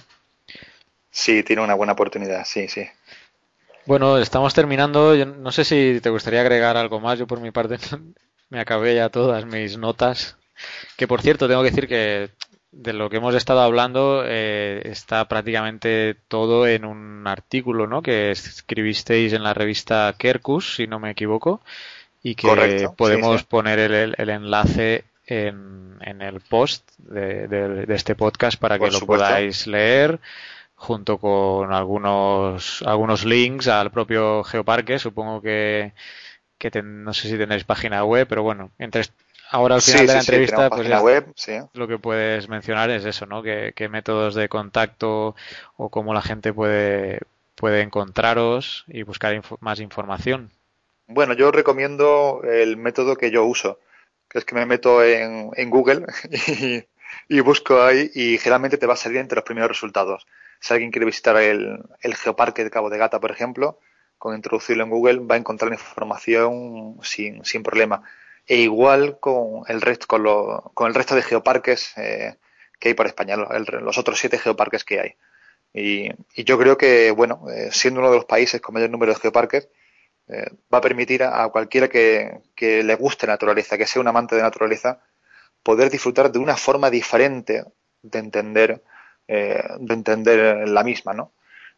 Porque, bueno, una cosa que no hemos mencionado, y ya que me has dado esta última oportunidad antes de terminar, te, te cojo la palabra, me aprovecho un poco de ti y, un último comentario sobre Geoparques, ¿no? Eh, nace en el año 2000 y, o sea, que es una iniciativa relativamente moderna y por lo tanto ha aprendido del camino que, ha, que se ha recorrido anteriormente de parques nacionales, de parques naturales, de reservas de la biosfera, ¿no? De federaciones como Europark o, y bueno, y otras muchas iniciativas. Y en un geoparque se valora no solo la geología, sino también la biodiversidad y también la cultura. O sea que en un geoparque es fácil que te encuentres, que te, bueno, que te promocionan, que te ofrezcan, pues desde aquí, por ejemplo, en Cabo de Gata, el cortijo del fraile, que inspiró a García Lorca, a Federico García Lorca, para escribir Bodas de Sangre, o otros geoparques, por ejemplo, en, en Inglaterra, donde Agatha Christie escribió algunas de sus obras, ¿no? De misterio. O sea que no es, no es raro encontrarse en un geoparque todo tipo de ofertas, ¿no? Y yo recomiendo que, bueno, que vayan a visitarlos, que los disfruten. Muy bien. Ahora que has mencionado lo de biodiversidad, me, he acordado que nos quedó pendiente mencionar eso, ¿no? Que hay una ley de patrimonio eh, y biodiversidad, creo que no sé el nombre exacto, pero ahí, ahí está incluida esa parte, ¿no? De, geo, de geodiversidad. Sí, sí, sí, sí. La ley 42-2007 eh, y, y, además merece la pena mencionarla porque eh, muchas veces, bueno, pues nos quejamos, ¿no? De, bueno, es que no hacemos los deberes, ¿no? Que siempre vamos a la zaga. Bueno, pues eh, la verdad es que aquí en España somos uno de los países pioneros en incluir a la geodiversidad y a los geoparques también dentro de la, dentro de la legislación nacional. Y, eso fue un, gran impulso para la iniciativa y, la verdad es que propició que, eh, que despegase ya en firme esta iniciativa en, en España, ¿no? Porque eh, hemos pasado desde, cuatro geoparques que hemos ido durante un cierto tiempo a, en muy pocos en muy pocos años hasta hasta llegar a ocho como estamos ahora y, yo creo que en parte se lo debemos a ese respaldo legislativo que hicieron desde el ministerio y, ¿no? y esa ley que fue bastante acertada y que estoy seguro que en los próximos años demostrará su eficiencia. Muy bien. Bueno, pues con esta afirmación de buenos deseos de que todo siga funcionando y mejore, eh, si cabe aún más, pues damos las gracias a Pablo Rivas, geólogo y asesor técnico del Geoparque Cabo de Gata Níjar. Muchas gracias por uh, haber estado con nosotros en, en, este podcast. Nada, muchas gracias a vosotros y, y por esta oportunidad de darnos a conocer.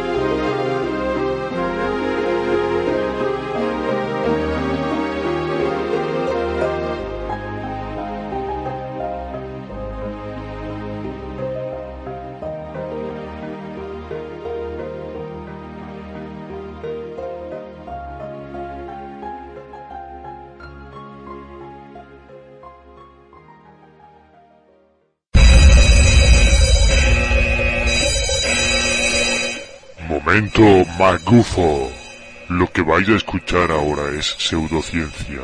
Cualquier coincidencia con la realidad es pura casualidad. Hola, soy Martín Navarro. Eh, tengo el nick Ronco en el foro Misterio de la Ciencia y este de correo es para Naufraguito, para que en la zona Magufa trate el tema de la isla de San Borondón y las que se llaman islas evanescentes, islas que a lo mejor cartografían y después cuando van por allí otros otros barcos no encuentran la isla que han cartografiado. Y bueno representa que en el mundo del magufeo pues que son islas que aparecen y desaparecen.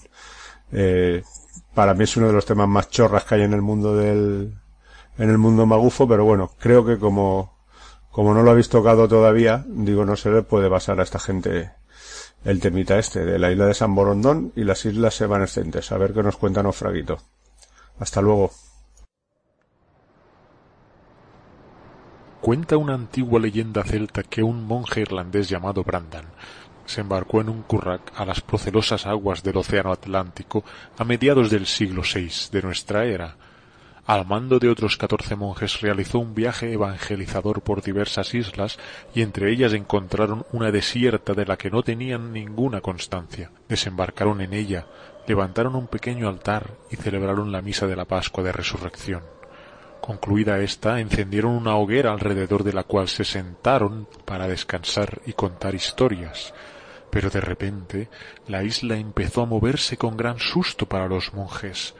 Resultó ser que no era tal isla, sino una gigantesca ballena sobre cuyo lomo habían desembarcado.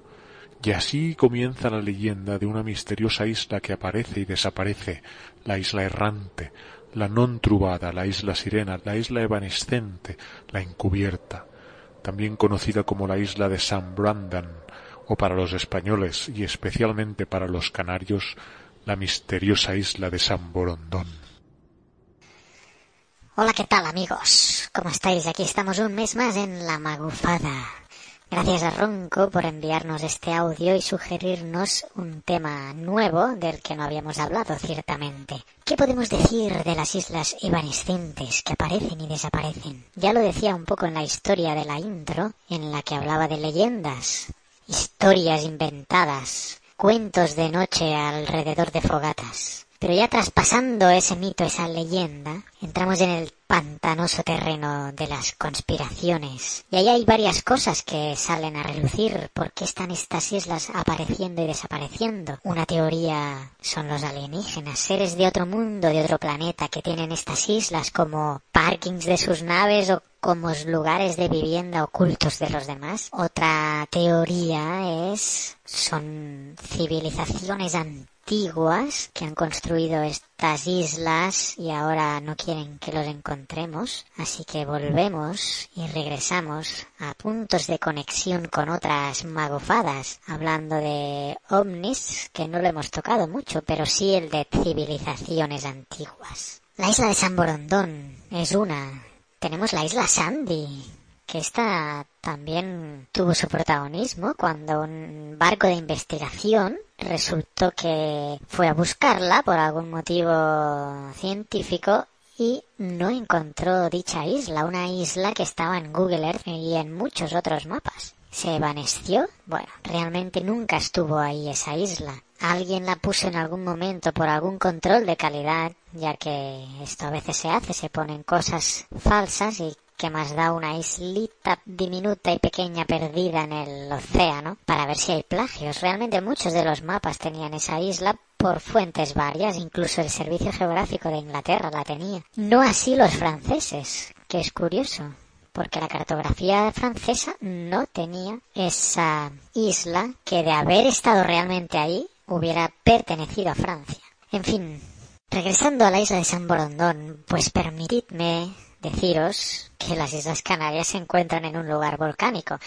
Recientemente teníamos una erupción en el hierro, en la Restinga, que estaba generando nuevo suelo volcánico y estaba generando una nueva isla. El suelo marino ascendió algunos metros de lo que era anteriormente. Si le dejamos algún tiempo más en tiempo geológico, obviamente hablando, no es ninguna sorpresa que afloren islas nuevas en lugares volcánicos. En Hawái están constantemente surgiendo lava, magma y por consecuente islas. Asimismo fueron las Islas Canarias. De todas formas, hay algunos que ven en la isla de San Borondón en el Google, en el Google Earth, a la izquierda de la isla de Palma. Esto es como a la isla, a la izquierda de Jesús. Permitidme que los que veis una isla a la izquierda de la isla de la Palma es como los que veis, es como los que vieron una cara en la superficie de Marte. Serán montículos, yo no digo que no, y me repito y me reitero en que no es ninguna novedad en que en lugares volcánicos surjan nuevas formaciones. En cualquier caso, estos montículos forman parte de la topografía del fondo oceánico y en ningún caso llegan a aflorar siendo la octava isla de las Islas Canarias. Y para terminar, os quiero dejar una canción que habla de San Borondón, de esa isla que aparece y desaparece, de la cual hay varias canciones, pero he escogido una del señor Chinarro. Así que os dejo con la cancioncita y hasta la siguiente magufada. no?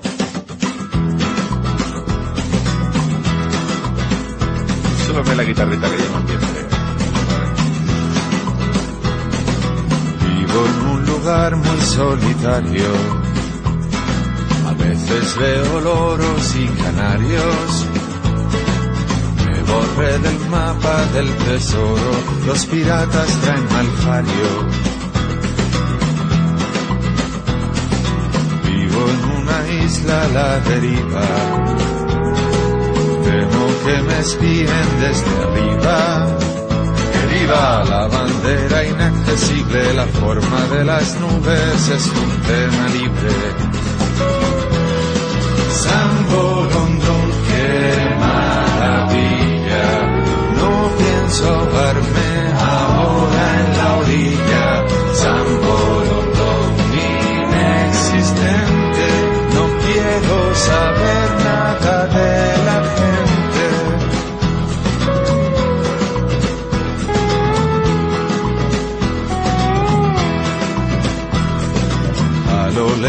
pasan avionetas. Son publicitarias o de metralletas. Para el caso es lo mismo, tengo bien claro mi espejismo. Mi desaparición que nadie llore. La isla fue avistada por señores que sabían escribir cuando los cabildos se perdían en el punto de la I. San Borondón, qué maravilla, no pienso ahogarme ahora en la orilla. San Borondón, inexistente, no quiero saber nada de la gente. San Borondón, qué maravilla. No pienso ahogarme ahora en la orilla. San Borondón,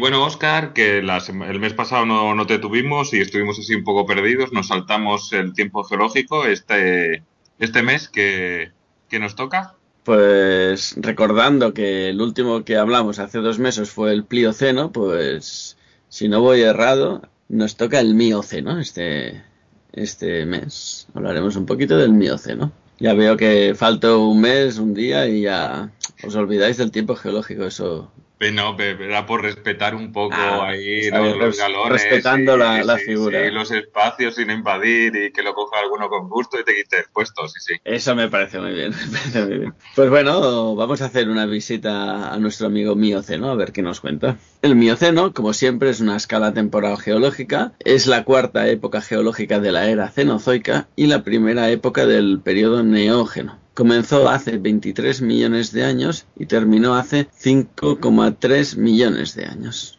Siempre pensad que hay un poco de error. Y este periodo continuó la elevación de las cordilleras como los Pirineos, cerquita de aquí, casa de nuestra casa, Evisen y Oscar, que soy yo. Carlos se queda un poquito más lejos.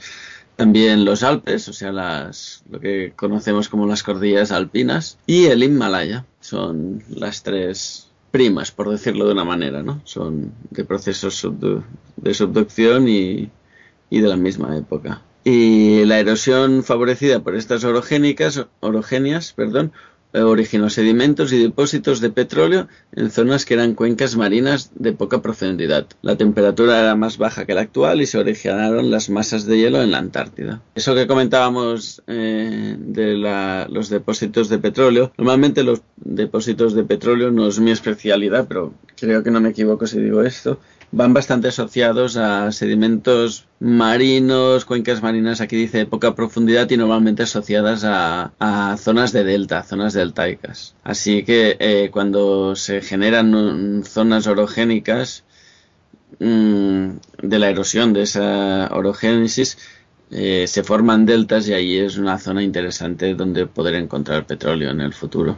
Y bueno, hecho este inciso, pues comentar también que las plantas y los animales del Mioceno eran bastante modernos. Eh, el nombre Mioceno procede de las palabras griegas meion, que quiere decir menos, y kainos, que quiere decir nuevo y significa menos nuevo, aludiendo a que presenta un 18% menos de invertebrados marinos modernos que el Plioceno. Este tanto por ciento es curioso, ¿no? Un 18%, ¿no?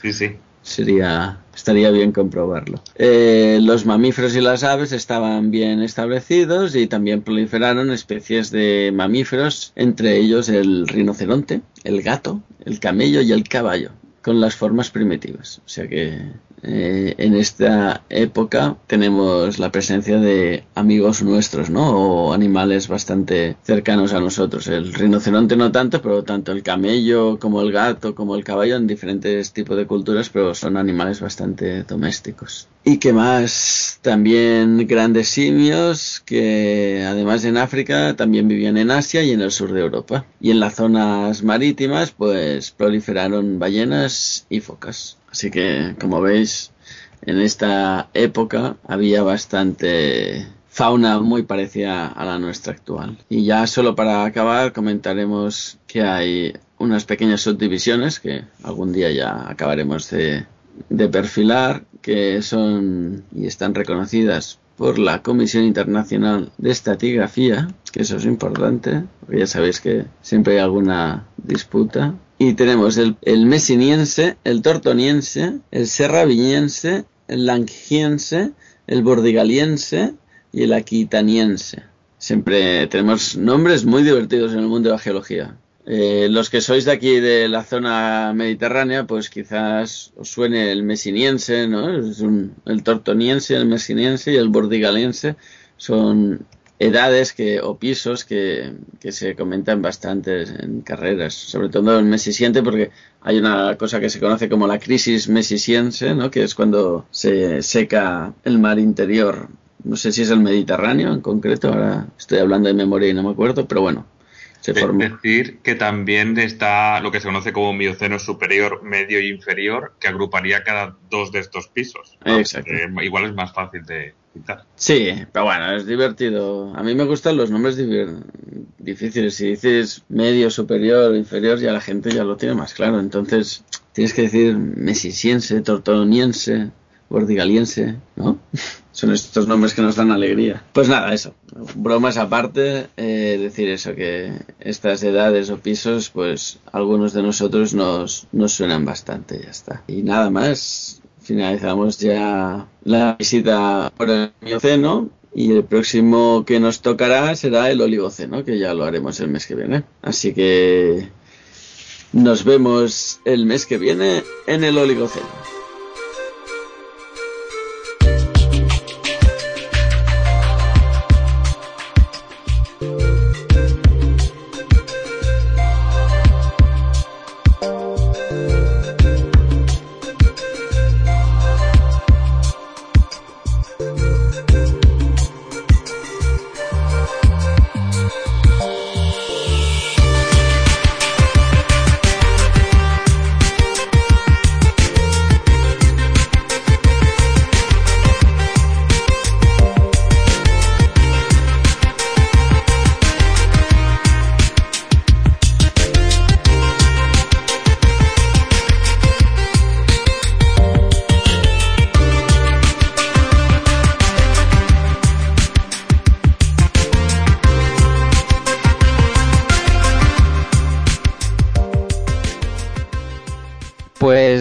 Seguimos con el programa y ahora vamos a hablar con Lizard Turro. Él es, a ver si, si lo digo bien todo, él es geólogo y eh, ingeniero de minas eh, y también es vicepresidente del Student Chapter de la Universidad de Barcelona sobre depósitos minerales, que está dentro de la SGA, que es la Society for Geology Applied to Mineral Deposits. Y aparte es doctorante también en la Universidad de Barcelona sobre depósitos de, oro en la República Dominicana. Este es su tema de, doctorado y precisamente es sobre lo que vamos a hablar, sobre el oro. Muchas gracias, Lizar, por acompañarnos en este programa. Muchas gracias a vosotros por, invitarme y, por vuestro interés. Muy bien. Hay que decir que hoy es 1 de mayo y estás ahí trabajando, ¿eh? para que luego digan de la ciencia española. La ciencia española no sé, pero lo que es la investigación en sí no tiene días festivos. Sí, sí. Perfecto. Pues bueno, vamos a hablar un poco del oro que ahora parece, al menos por lo que yo he palpado, tampoco he investigado mucho, pero veo en la tele documentales y reality shows del oro y parece que hay una fiebre del oro otra vez y queríamos hablar un poco sobre, sobre este tema contigo. Eh, pues para empezar, quizá para la gente, todo el mundo sabe qué es el oro, pero en, el aspecto técnico, ¿cómo lo definiríamos? ¿no? ¿Qué, es el oro? ¿Cómo, ¿Cómo se forma el oro? Sí, el, oro como tal es, es un, átomo, ¿no? Un, elemento químico ah, como pudiera ser cualquier otro, ¿no? Pues como el aluminio, como incluso el hidrógeno, cualquiera, ¿no? Concreto, pues sería el que tiene un número atómico, en, en este caso es 79, pero supongo que la, clasificación que más nos interesaría sería la de que el oro es un metal, ¿no? Y dentro de, los metales, pues está dentro de lo que se llaman los metales preciosos, ¿no? Que podría estar pues junto con el platino, bueno, y otros platinoides como el paladio, también como la plata. Y dentro también de los metales lo podríamos considerar lo que se llaman metales nobles, ¿no? Ah, tiene unas implicaciones el hecho de llamarles nobles, ¿no? Sería igual como cuando se habla de gases nobles, pues los metales nobles uh, serían aquellos que no se combinan o que son tan, tan perfectos ¿no? en su composición, eh, en este caso electrónica, uh, que, bueno, que pueden, no, no tienen tendencia a alearse o a, a, juntarse junto con otros elementos, digamos. Esta sería una buena aproximación, ¿no? A lo que sería una definición para el oro. Y en cuanto a su formación, ¿hay zonas del planeta o condiciones concretas para que se forme el oro? Hmm. Esta, a ver, la, claro, usted me pregunta por la formación. La formación, digamos, como, bueno, insisto, el, el, oro es un elemento de la tabla periódica y como cualquier otro elemento, pues se formó en el momento en que Ah, se creó el, universo, ¿no? estamos hablando del Big Bang. Eso es la formación, ¿no? Del, oro, del elemento oro. Sí. Supongo que la, la, pregunta va más encaminada a por qué se concentra, ¿no? En algunos sitios de, la, del planeta Tierra. Así es, sí, sí, sí. Sí, sí. Es, es, está bien hacer la, diferenciación. Y, claro, ahora lo interesante es decir esto. Bueno, primero que nada, ¿por qué existen yacimientos, ¿no? Ah, de oro? Uh, Ah, un yacimiento mineral normalmente se, puede definir como que es, un, una acumulación anómala de, un elemento, de un metal, si es un, depósito metálico, en la superficie, bueno, cerca de la superficie terrestre, ¿no? Claro, para que se dé una acumulación anómala de un elemento químico, este elemento químico tiene que ser transportado y depositado. Eh, entonces esto es interesante para el oro, porque antes estábamos diciendo que el oro es un, es un metal noble. Como metal noble decíamos que no tenía ah, ninguna tendencia a combinarse junto con otros elementos, porque ah, por esto mismo, porque es noble, ¿no?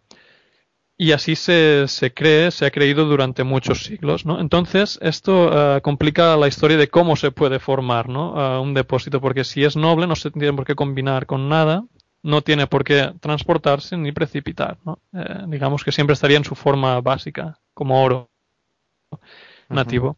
Entonces lo interesante es que se ha descubierto que sí, que el oro, en unas condiciones muy especiales, eh, sí que puede ser, eh, sí que puede combinarse con otros elementos y puede transportarse, primero disolverse obviamente y después transportarse y precipitar, acumulándose, dando lugar a un depósito en este caso de oro, o sea, una concentración anómala de oro en una cierta parte de la superficie terrestre. Lo que la gente habla de betas, ¿no? Betas de oro.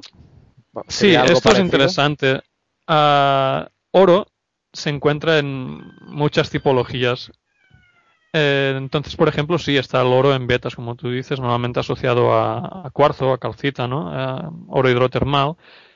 Pero después también lo podemos encontrar de muchas maneras. Lo podemos encontrar diseminado, lo podemos encontrar ah, en, lentiones de, sulfuros masivos, eh, en placeres, ¿no? Como, como pepitas. La típica idea, ¿no? De, la gente con una batea en el río. Mm, claro. Ah, eh, bueno, ya, digo, hay se pueden encontrar muchas tipologías de depósitos que en que el oro aparece de diferentes maneras. Sí, sí. Entonces, bueno, eh, me gustaría retomarlo de cómo se forman. Sí, sí. ¿no? Eh, como decíamos, eh, para que sea una concentración anómala tiene que haberse transportado todo esto. se descubrió que, el oro efectivamente sí que podía reaccionar con ciertos en ciertas condiciones, ¿no? con fluidos de ciertas composiciones. Entonces, en este caso se descubrió que, por ejemplo, es muy móvil eh, junto con eh, o formando eh, complejos con cloro, por ejemplo, ¿no? Complejos clorurados de oro. Y también se ha visto que en condiciones de, lo que es la, corteza terrestre, pues a, unas temperaturas de unos 350, 400 grados es, perfectamente inmóvil. Esto simplemente para decir que sí, ojo, es un metal noble, pero puede alearse, bueno, o puede formar complejos. Interesante. Sí, sí, sí, no es interesante. Y la, relación con los sistemas volcánicos eh, también se explicaría a través de esa relación con la temperatura, porque bueno, yo desde el desconocimiento, eh, toda esta zona de Centroamérica y Suramérica se oye hablar mucho de estas, de estas minas, ¿no? Y están, creo que asociadas a, este vulcanismo de, subducción que, entre placas, como... Eh... Sí, sí, sí. Normalmente este es el, contexto de formación de estos depósitos, normalmente está asociado esto a márgenes de placa. Una cosa curiosa es que se da en tanto, bueno, y también supongo que nos referimos a los típicos pórfidos cupríferos ricos en oro, ¿no? Ah, que muchas veces, pues obviamente también tienen vulcanismo asociado, efectivamente, pero también encontramos en un contexto que es el contrario, ¿no? que son contextos distensivos. Contextos distensivos que se pueden dar en este mismo ah, contexto de subducción, que es lo que nos estaba explicando, que es, muy correcto, como simplemente en procesos de rifting, ¿no? de creación de corteza o de, adelgazamiento de, corteza. Sí. sí para nuestros oyentes aclaremos, bueno, si ya nos han seguido programas anteriores sabrán que es la subducción, pero básicamente es el hundimiento de una placa, en este caso que mencionaba yo, de la placa, una placa oceánica bajo una placa continental. Y el contexto de rifting, de rifting que mencionabas tú, distensivos, es en vez de juntarse dos placas para hablar un poco Uh, someramente es al revés, ¿no? Es un contexto de separación y de... De separación, de creación de corteza oceánica, de, exacto, de fracturación de continentes, algo así. No, no, es un placer estar entrevistado por un geólogo, porque también facilita el trabajo, ya veo. Sí, sí. Bueno, también es eh, a lo largo de los programas, ¿no? Algunos oyentes pues dicen, oye, esa palabra que dijiste, no, ¿qué quiere decir? Que nos hemos perdido. Eh, hemos hablado un poco de la formación o, de esa presencia, cómo, cómo se agrupa eh, ¿no? en, el oro. Eh, podríamos pasar un poco a la, extracción, supongo que igualmente, igualmente variable, ¿no? tanto, tanto tantas formas de encontrarse el oro, supongo que implica tantas formas de poderse extraer, pero ¿hay alguna manera o, la más la más común en, la extracción mm. del oro? Si galerías, eh, no sé, extracción. Ah, si nos referimos a lo que es la extracción, a la extracción en sí, más que al proceso metalúrgico, lo que sería la extracción en sí se puede dar tanto en galerías como a, cielo abierto, como casi para cualquier ah, yacimiento metálico, ¿no? Eh, ya digo, se puede dar en galerías o a cielo abierto y esto viene condicionado de la ley que tenga el mineral. Cuando hablamos de ley, nos referimos a la concentración en que se encuentra este metal dentro de la roca. sería como un tipo de porcentaje en que se encuentra este metal dentro del de, encajante, que sería la roca, que encaja la mineralización, que contiene la mineralización. Entonces, ah, Esto diciéndolo de memoria, eh, más o menos por, con leyes de, creo que son 15 ppm o por ahí de 10 a 15 ppm, uh, normalmente se puede hacer una, una, explotación subterránea. Cambio, por unas, para cuando las leyes son menores, hasta 5 ppm o por ahí, la, explotación normalmente se realiza a cielo abierto. O sea que, como decimos, hay tantas tipologías de depósitos de oro y cada tipología tiene una ley, o sea, una concentración en este metal determinada y además se encuentra de una, distribuida de una manera determinada, la explotación mineral lo que hace es adaptarse a cómo se encuentra el oro o el mineral que contiene el oro uh, en cada caso, efectivamente. Entonces, oro se puede explotar tanto a cielo abierto, con las grandes cortas estas que todos conocemos, como con minería subterránea. Sí, sí. Uh -huh. Y de ahí, bueno, sigue el proceso luego, sería la, el de separación, ¿no? Yo creo que hay mucha controversia sí, actualmente, como, bueno, se ha oído hablar de cómo se usa el, el mercurio y, el, y otro sí. elemento que no me acuerdo ahora, que también es muy sí, contaminante. Es la cianuración. Eso, la cianuración eh, eso efectivamente. Mira, en... justamente antes te insistía en esto de que el oro sí que puede reaccionar, sí que puede formar complejos, porque justamente esto es lo que explica que uh, se utilice la, la, cianuración en este caso para la extracción de oro, ¿no? Porque se, se vio que el oro sí que formaba complejos uh, con, con, compuestos de, de, cianuro, efectivamente. Entonces este es el proceso de cianuración que todos conocemos y que además pues suena muy mal, porque cuando hablamos de cianuro pues es un veneno y es un contaminante, ¿no? Supongo que por esto el, la pregunta. Sí, bueno, hay muchos, pues esto, mucho movimiento ecologista, pues en contra de, de este tipo uh -huh. de minería, precisamente por la, por la contaminación que produce. La siguiente pregunta obligada sería, también se ha oído hablar, no sé si por un lavado de imagen de la extracción uh -huh. verde o ecológica o algo así, ¿no? Entonces, ¿qué, sí. ¿se han mejorado las técnicas de, de separación para contaminar menos? Uh -huh. Yo aquí tengo mi, propia uh, opinión, ¿no? Como es normal. A ver, uh, lo que se ha mejorado mucho es que, eso sí, por dejarlo claro, lo que sí que se ha mejorado mucho, y de hecho se ha mejorado mucho lo que es el procesamiento, es que ahora podemos tratar uh, rocas, ¿vale? Eh, que tienen un, conte un, contenido en oro mucho inferior al que se podía tratar hace un tiempo. Antes, con contenidos inferiores a a lo mejor 50 gramos por tonelada, tú no podías tratar una mena mientras que ahora con leyes incluso de una, un gramo por tonelada tú puedes tratar a aquella mena. Claro, eso también provoca que la cantidad de roca que tú mueves para poder extraer ese, esa cantidad es mayor. Esto por una parte. Después, cuando hablamos de, del proceso, bueno, obviamente, después de la extracción de todo metal, también se procede, uh, si así lo obliga el país y las leyes del país, uh, se procede a la restauración de las labores mineras con lo que uh, la afectación visual o al terreno no tendría por qué ser, uh, no tendría ni por qué uh, existir, digamos. Y después, retomando la pregunta, lo que sería el proceso metalúrgico, el proceso de separación en sí, el de planta, el de, el de cianuración, todo depende de, la estanqueidad que tenga eh, el proceso. Si nosotros cuando evaporamos aquel mercurio que tú me hablabas o cuando acabamos de utilizar el cianuro eh, para todo el proceso aquello lo recuperamos y no se vierte en absoluto, no tenemos por qué tener un problema de contaminación.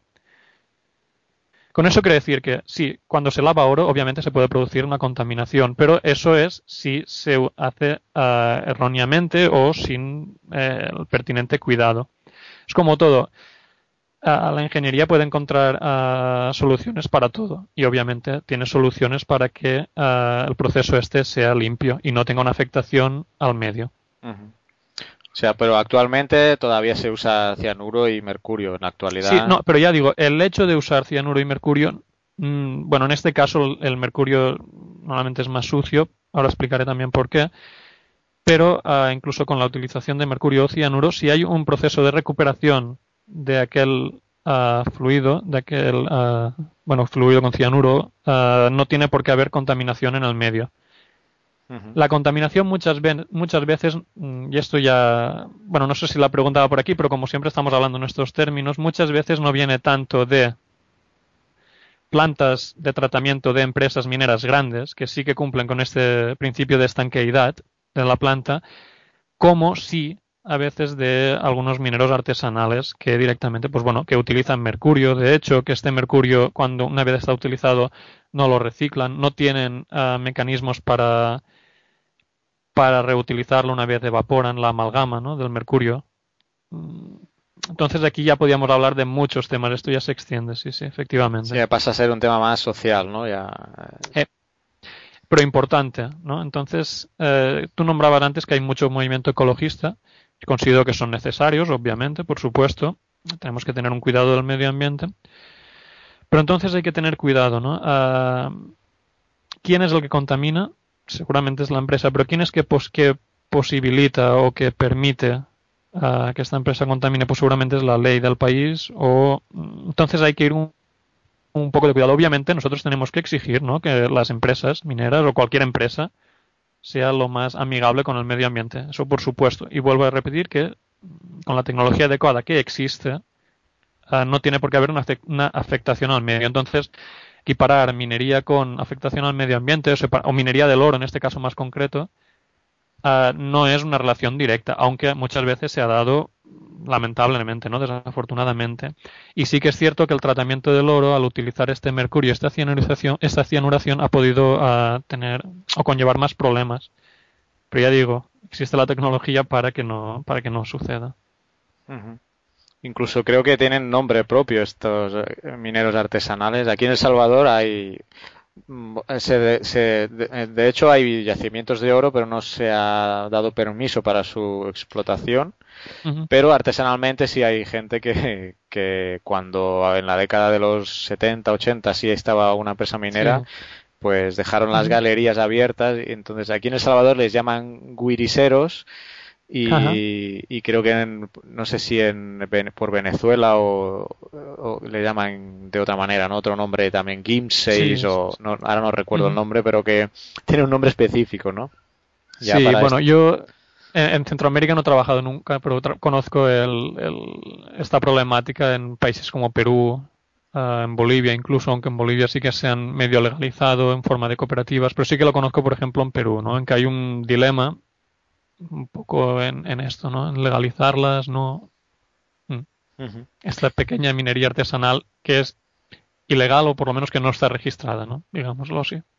Claro, yo decía el tema social porque es, claro, es gente que pues tiene que subsistir de alguna manera y ha encontrado en uh -huh. la pequeña explotación de, del oro usando mercurio, claro, y con las pocas medios que uh -huh. tienen, pues esto que comentabas tú, ¿no? Que también se pro puede producir sí. esa falta de control sobre, sobre mercurio y cianuro que son sí. contaminantes. aquí los países han de tomar una decisión, ¿no? Una decisión que es, bueno, se ayuda en cierta manera, a cambio de esta ayuda se pide un, el cumplimiento de, un, de, unos requisitos, ¿no? Si ayudamos, estamos ayudando a estas, a estas comunidades y además ayudamos también con un pequeño capital ¿no? a que tengan el proceso correcto, que tenga la mínima afectación posible al medio. Esa es una de las posiciones. Obviamente es complicadísimo, seguro. Muy bien. Eh, bueno, ya hemos hablado de la, de, cómo, de, su, de la formación, de la extracción, de este tema ya un poco más social. Eh, la siguiente pregunta quizá es un poco tonta, por decirlo de alguna manera, ¿no? pero quizá mucha gente también se, se la pregunte. Eh, ¿Por qué tiene, tiene tanto valor eh, el oro? Incluso hubo una época en que, en que los estados o los países tenían reservas de oro para respaldar la, su moneda, ¿no? Creo que el dólar fue una de ellas. Uh -huh. ¿Qué, ¿Qué, hace al valor, eh, al, perdón, al oro tan que tenga tanto no, valor? No, pues de pregunta tonta nada, no, no, la verdad es que es, bien interesante, ¿no? Mm, yo he llegado a la conclusión de que lo que tiene el oro y por el hecho de que tiene tanto valor es porque siempre nos ha gustado, ¿no? Toda la historia de la humanidad siempre nos ha gustado. Uh, y eso al final, al cabo de los años, pues ha tenido o se ha traducido en que tiene un valor económico, ¿no? Uh, incluso hoy por hoy es un, un valor especulativo. Entonces, ¿por qué el oro justamente, no? Pues, uh, bueno, siempre se comenta que puede ser por el color, que es atrayente, ¿no? Por esto que decía antes de que, de que no es corrosivo, ¿no? Por esto de que decíamos que es un metal noble, que, es que tiene una cierta inmutabilidad.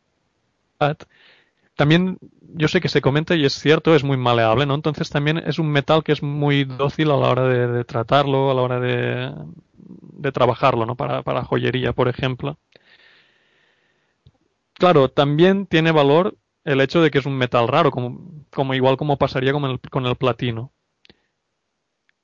Mm, claro, a diferencia del platino, el oro no es que tenga una utilidad eh, industrial tan importante, ¿no? O tecnológica tan importante como el caso del platino. Entonces, ¿por qué el oro, no? Es una, por eso te digo que es una pregunta muy buena.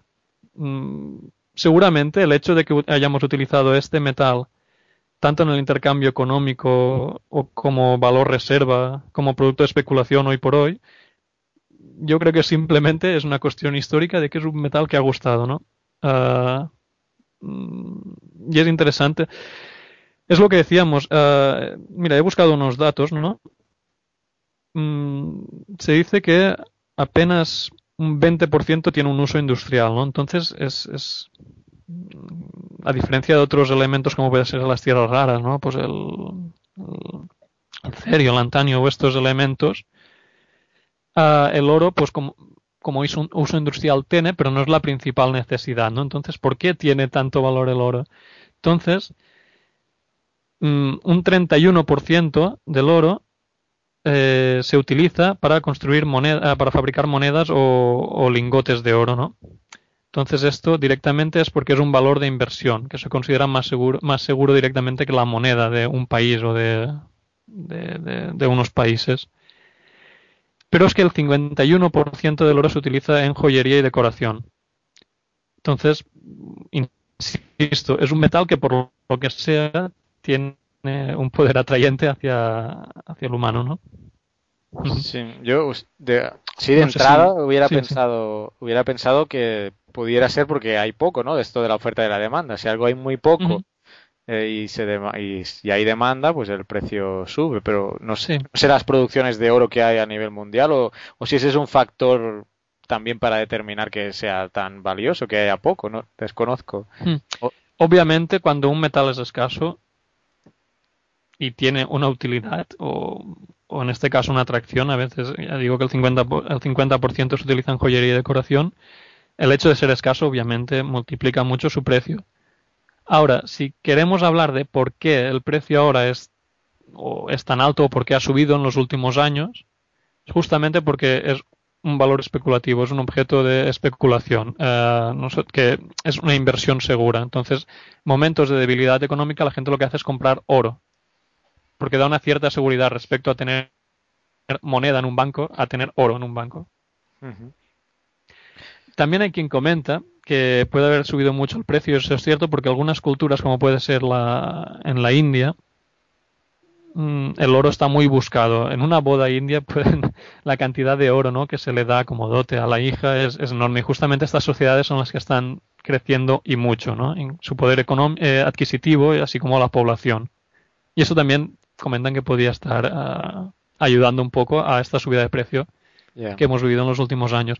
Insisto que cuando hay una subida de precio, obviamente también hay un incremento en la minería, porque leyes más bajas, o sea, porcentajes más bajos en este elemento, ah, son suficientes para hacer rentable una explotación minera. Entonces, por eso que hay ahora, volvemos, ¿no? Lo enlazamos un poquito todo, que hay ahora estos, artesan estos mineros artesanales que están reoperando antiguas minas que habían estado teóricamente clausuradas. Claro. Y has esbozado un poco por encima del, tema que es maleable y que tiene eh, mm. para, su utilización. Eh, eh, si podemos profundizar un poco más en, pues esto, qué utilidades, aparte de, anillos y joyas que ya, has comentado, ¿no? Mm, a utilidades en tecnología ah, o cosas. Sí, tiene utilidades en electrónica directamente para chips y microchips. Tienen unas, yo la verdad que eso tampoco sé demasiado. Ah, pero por ejemplo, un uso que ahora a lo mejor no lo tenemos en mente, pero que todos conocemos es en la industria dental, por ejemplo. ¿no? A todos conocemos personas que llevan puentes de, oro y, todo esto. Sí, sí. Y también te digo, para la, para la fabricación de microchips, se ve que tiene unas propiedades muy especiales a nanoscala, pero ya te digo que de esto lamentablemente no, no sé demasiado, ¿no? Incluso tenía o había escuchado que, o sea, como mencionas, es tan maleable que, por ejemplo, los, los anillos que, que, que llevamos, ¿no? Eh, que son, Sí. no son totalmente maleables, o sea, que se tienen que, No. se tiene- son aleaciones de oro con otro, Sí, con otro mineral con platinoides, por ejemplo. para que le dé resistencia, ¿no? Porque el, el oro si no, como tal serían-.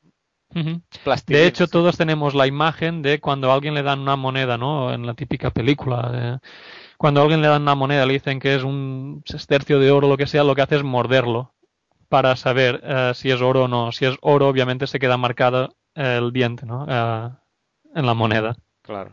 Sí, sí, obviamente los anillos, todo esto están aleados en diferentes proporciones, con diferentes elementos, pero están aleados. Sí, sí. Y de ahí viene lo de los quilates, ¿no? Luego. Sí, ah, sería el, el peso. Un quilate al final no es más que una equivalencia en peso. ah, Es un peso, es como si habláramos de gramos. Sí. Muy bien. Bueno, le- finalizando, mm, no sé si tienes la, la información de quiénes son los países que producen más oro, o sea, que tienen más oro eh, en su territorio y de los que más compran. Ya decías la India, por ejemplo. Estos Sí, de- sí, deben sí. ser de los que más. No sé si tienen oro de ellos en, el país, que deben tener. La India y la China precisamente son dos economías crecientes, dos poblaciones crecientes. Y respecto a lo que es la, la producción, si cualquier, a cualquier geólogo económico que le preguntes, ¿no? A, que trabaje en depósitos minerales, siempre te nombrará un, un depósito, ¿no? Ah, que es el emblemático, que se llama Witwatersrand, que se encuentra en Sudáfrica.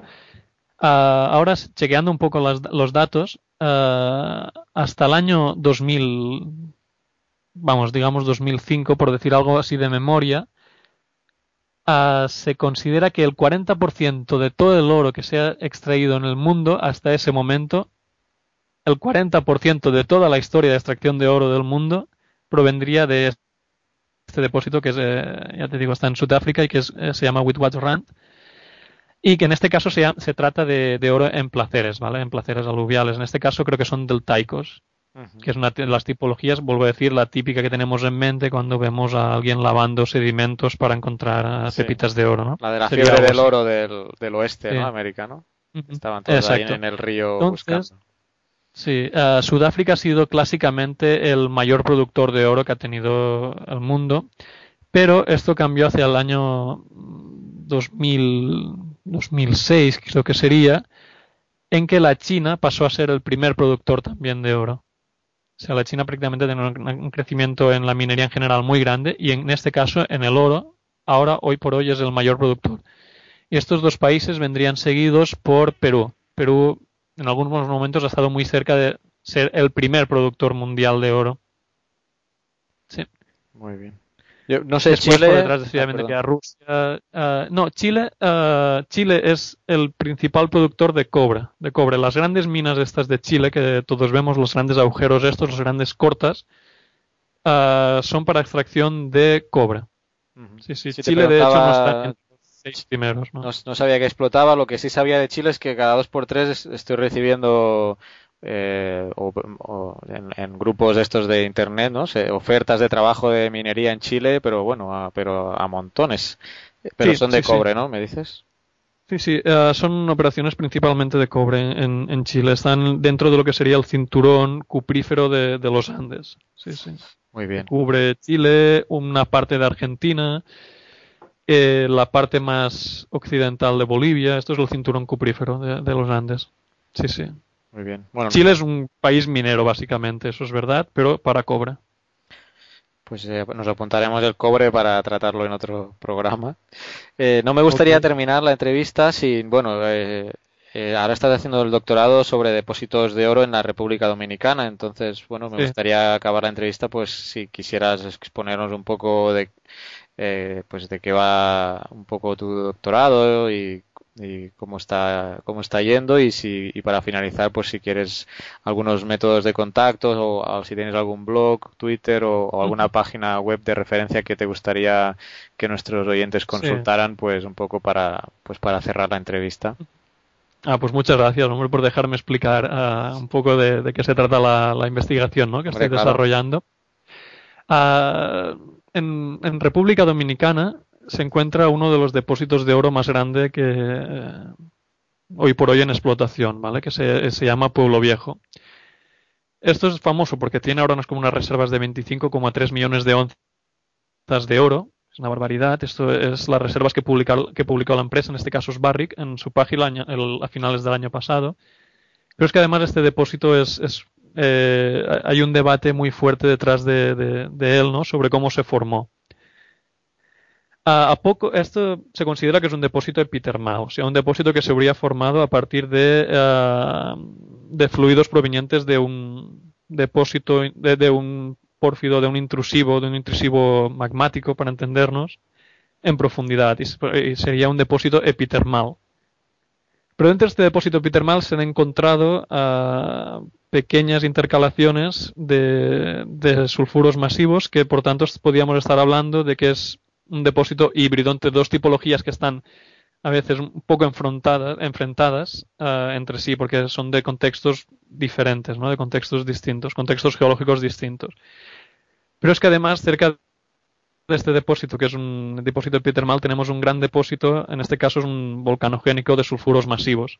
¿no? Entonces, pensamos que aquello nos puede, nos puede reportar, nos puede representar un laboratorio natural de cómo se puede pasar de un sistema mmm, de, un depósito de oro asociado a un ciertos sistemas a otro uh, que representa un sistema totalmente diferente uh, en seguramente unas muy pocos millones de años de intercalación entre uno y otro. Y todo esto para más INRI formado en un contexto interoceánico pues que tienen unas connotaciones geológicas muy especiales. Y bueno, este es un poco el donde nos estamos metiendo. Hay mucha geoquímica de roca total, mucha petrografía y sobre todo mucho análisis de, de las menas, de los minerales de alteración, eh, un trabajo clásico de, de, depósitos minerales, podríamos decir. Muy sí. bien. Y entonces, para contactar conmigo, yo estaría encantado. Eh, se me puede contactar a partir de mi correo electrónico, de la universidad, por ejemplo, que sería Lizard Torró, mi nombre y apellido juntos, L-I-S-A-R-D, T-O-R-R-O, arroba v.edu, edu de educación. Uh -huh. Y sí, no tendría ningún problema. A blogs tengo algún blog personal, que sería lizartorro.blogspot, uh, creo que es punto .es. Y, y, bueno, y entonces también dentro de la universidad obviamente están todas mis referencias de curriculares y todo esto. Muy bien, bueno, si no te importa, pues lo enlazaremos en el post y así ya la gente puede acceder a, a la página web y si quiere profundizar o consultar. Es una página general, obviamente hay una parte de todo lo que es depósitos minerales, minería, pero obviamente también hay, bueno, uh, uh -huh cosas políticas y uh, opiniones, reflexiones, música, ¿no? Es, es, un blog personal. Claro. ¿Y alguna página web de referencia que hayas consultado por el tema de estos de, del oro o depósitos mm. minerales en general? ¿Alguna que Mira, acerca de depósitos minerales, hay una página muy buena que es del gobierno de British Columbia en Canadá, en que define en nada en una página uh, prácticamente todas las tipologías de depósitos de, del mundo. Esta, este sería una página de referencia. Muy es bien. fácil de buscar en Google, Mineral Deposits, British Columbia Government, uh, y ahí están toda la, todos los datos. Es como una carta de presentación de cada depósito, frases muy sencillas uh, y muy, muy rápidas. Y después, obviamente, hay que ir a, hay que recurrir a, a las dos sociedades de depósitos minerales que existen, las dos sociedades internacionales. Una es la que hemos comentado antes, la SGA, Society for, Applied, for Geology Applied to Mineral Deposits, y la otra sería la SEC, que es la Society for, eh, of Economic Geologists. Es donde podemos encontrar las referencias más completas, seguro. Perfecto. Pues Entonces, bueno, hablando del oro, hay un, una revista que es excelente, que se llama Elements, uh, y que es de, tiene una periodicidad bimensual, y justamente tienen un, monográfico sobre oro. Es una revista que publica monográficos cada dos meses. Hay un monográfico que puede ser sobre contaminación por drenaje ácido de minas, por ejemplo. Hay otro que es, en este caso, uh, el oro. Otro que es de platinoides. Después hay otros que es directamente a un mineral concreto, ¿no? La turmalina. O, y, es una revista excelente para ponerse al día en diversos campos de, del mundo de la geología. Y recomiendo, lo recomiendo a todo el mundo. ¿Es de acceso libre? Sí, desde universidades. Uh, y según cómo, no sé si también es de acceso libre completamente, no lo sé. Yo siempre accedo desde aquí, desde el despacho, pero, Vale. pero me suena que sí. ¿eh? Si no recordamos a la gente que a través de Twitter hay un movimiento con el hashtag uh, ICANHazardPDF que pues, se pueden solicitar o sea, artículos científicos por Twitter y alguien los puede que tenga acceso legal, pues se lo descarga y lo puede lo puede enviar. No, es totalmente legal, es un ICANN Hazard PDF y ahí pues la gente que no tenga acceso si ve algún artículo que le interesa lo puede lo puede pedir ahí. Interesante. Otra nota, acabo de encontrar cómo les llaman a los mineros artesanales en Ghana, precisamente, que se llaman galamsey, les llaman. Este- se me había ¿Se quedado- sabe lo que significa esto? No. Pues no lo tengo. Creo que debes decir minero artesanal. en, en, ganés, quizá. Eso Sí, es muy hasta- curioso. Todo lo que es el argot eh, minero para cada país es increíble. Yo me acuerdo en Bolivia, ¿no? he trabajado ahí algunos meses. ah, están las payiris, que son las mujeres que, que acaban de recuperar oro directamente de la escombrera. ¿no? Eh, sí, sí. Es todo un todo un submundo ahí. Sí, sí. Muy bien, pues eh, nos despedimos de Lizard Turro, él es geólogo eh, ingeniero de, de minas y vicepresidente, a ver si lo digo bien, del Student Chapter de la Universidad de Barcelona sobre depósitos minerales, que como decía él está dentro de la Society for Geology Applied to Mineral Deposits y también es doctorante de la Universidad de Barcelona eh, tratando el tema de depósitos de oro en República Dominicana. Muchas gracias eh, por haber participado con nosotros en, en este programa y bueno, quizá más adelante contactamos contigo para, para hablar sobre algún otro depósito mineral. Sí, no, pues muchas gracias por la confianza, por el interés y, y estoy disponible obviamente para, para cualquier cosa. Muy bien, pues muchas gracias. Muchas gracias.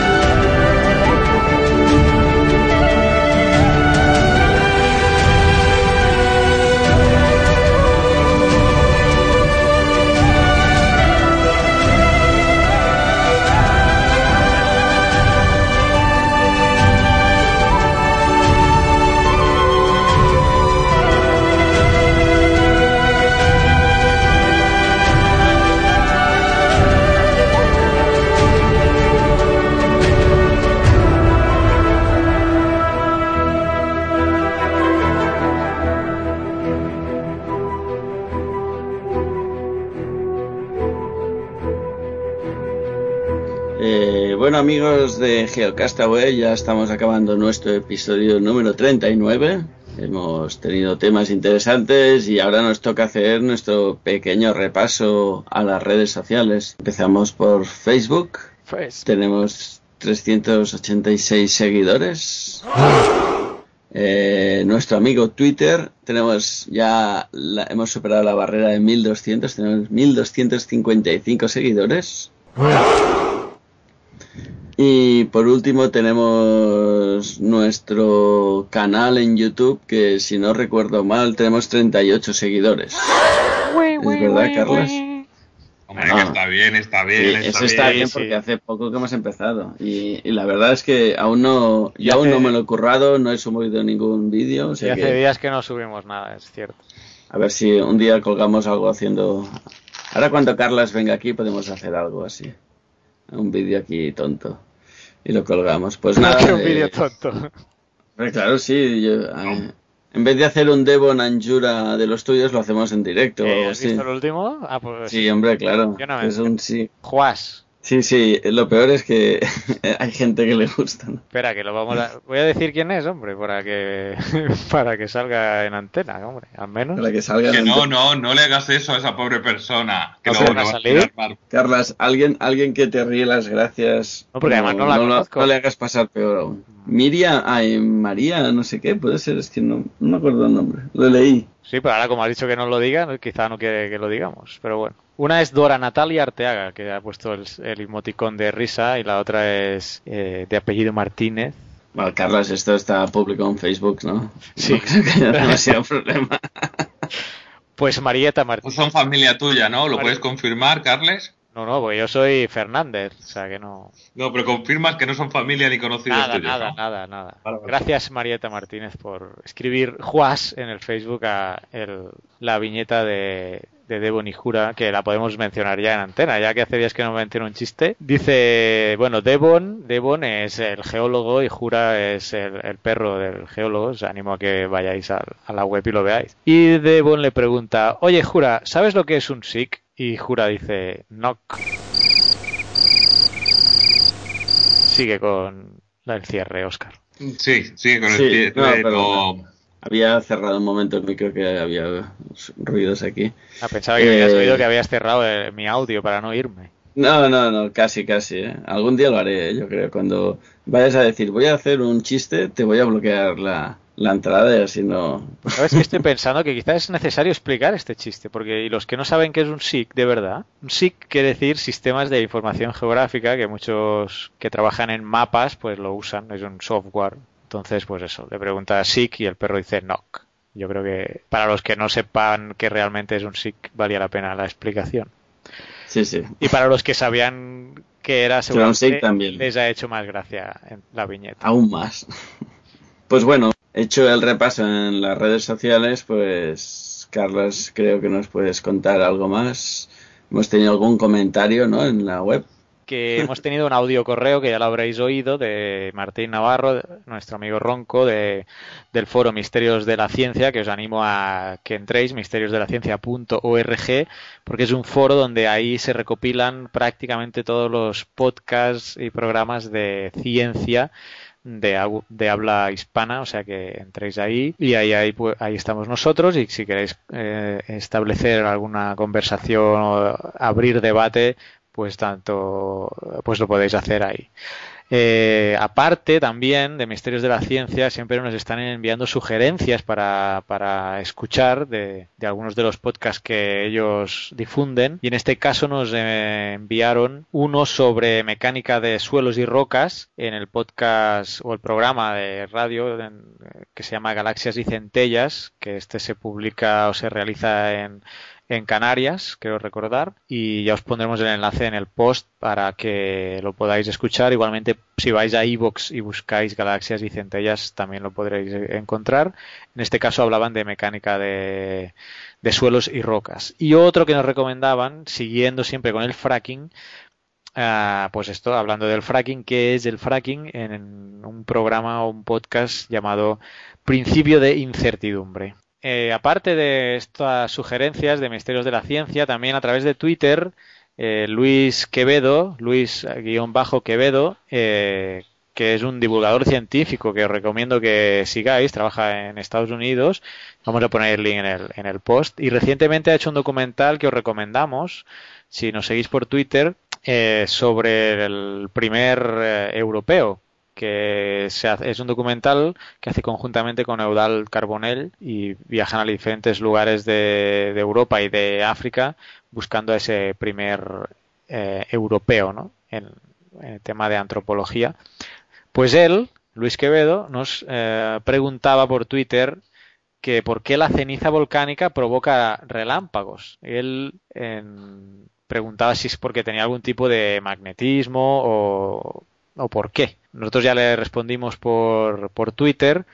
La explicación es que en una erupción volcánica toda la ceniza que se sale eh, o se emite entra en fricción entre sí, son motas eh, minúsculas en algunos casos o bastante pequeñas que friccionan eh, entre ellas y eso va acumulando una, una energía electrostática entre las partículas, igual que cuando frotamos una regla con, con un pantalón, ¿no? que luego lo acercamos a trocitos de papel y, y vemos cómo eh, la regla o los papelitos se pegan a la regla, ¿no? Es una energía electrostática parecida que se va acumulando en esta ceniza hasta que llega a un punto en que se produce el relámpago, ¿no? Porque es la, la- el diferencial energético entre la, la nube donde se está, está friccionando toda esa ceniza, eh, ese diferencial provoca que se genere el, el relámpago. Quizás se podría explicar con más profundidad, pero creo que, no sé, que es que queda claro, ¿no? Explicado así. Vosotros que me habéis escuchado, compañeros, no sé qué opináis. Queda claro, queda claro. Muy bien. Y para terminar, Vicente, ¿teníamos alguna otra...? Bueno, pues Carles, sí, terminamos con otra recomendación de, de ¿quién es? ¿De Filostro es? ¿Quién es la de, ¿Tú sabes de la recomendación, Carles? Filostro. sí. Sí, sobre el tema de, el límite de crecimiento de las de las sociedades, eh, Malthus y todo esto, y de la y de la explotación de recursos y cuándo empieza a colapsar o hasta dónde pueden crecer, ¿no? Y eso nos recomienda un libro que, a ver si lo digo bien, se llama Collapse, es en inglés, y es Collapse, eh, How Societies Choose to Fail or Succeed, ¿no? Que colapso como las sociedades eligen eh, eh, triunfar o, caer, ¿no? Fallar o, triunfar, ¿no? Que, que sobre esta temática. Así que nada, muchas gracias por la recomendación. Y no sé si ya nos despedimos. ¿Queréis alguna cosa más? O... Pues yo creo que ya por hoy nos podemos despedir. Sí, yo creo que por mi parte ya está también. Hasta el mes que pues viene, que seguramente grabaremos, no sé, que quizá incluso grabamos juntos, quién sabe. A ver, qué novedad. Pues nada, desde aquí, desde Valencia, pues muchas gracias por todos y ya nos hablamos y nos escuchamos el mes que viene. Muy bien. Venga, un saludo a todo el mundo. Adiós, difundid la palabra geológica.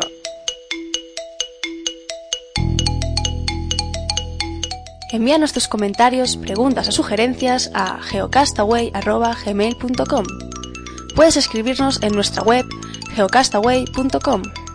Búscanos en Facebook y en Twitter. Y escúchanos también a través de iTunes, Evox o Miro. ¡Ey, espera, no te vayas todavía! Aún hay más, soy el geonáufrago mascarado y si has llegado hasta aquí no te importará escuchar un minuto más de lo que tengo que decirte. ¿Quieres ser productor ejecutivo del programa? ¿Quieres aportar unos dineritos para que Geocastaway siga adelante? Ahora se acercan las fechas de pago para nuestros compañeros. Tienen que pagar el servidor, tienen que pagar las llamadas de Skype ¿Quieres ser productor ejecutivo y recibir un diploma acreditativo de tal honor? Entra en geocastaway.com y en la parte inferior derecha verás un botón de donación. Así que ya sabes, sé un productor ejecutivo de Geocastaway.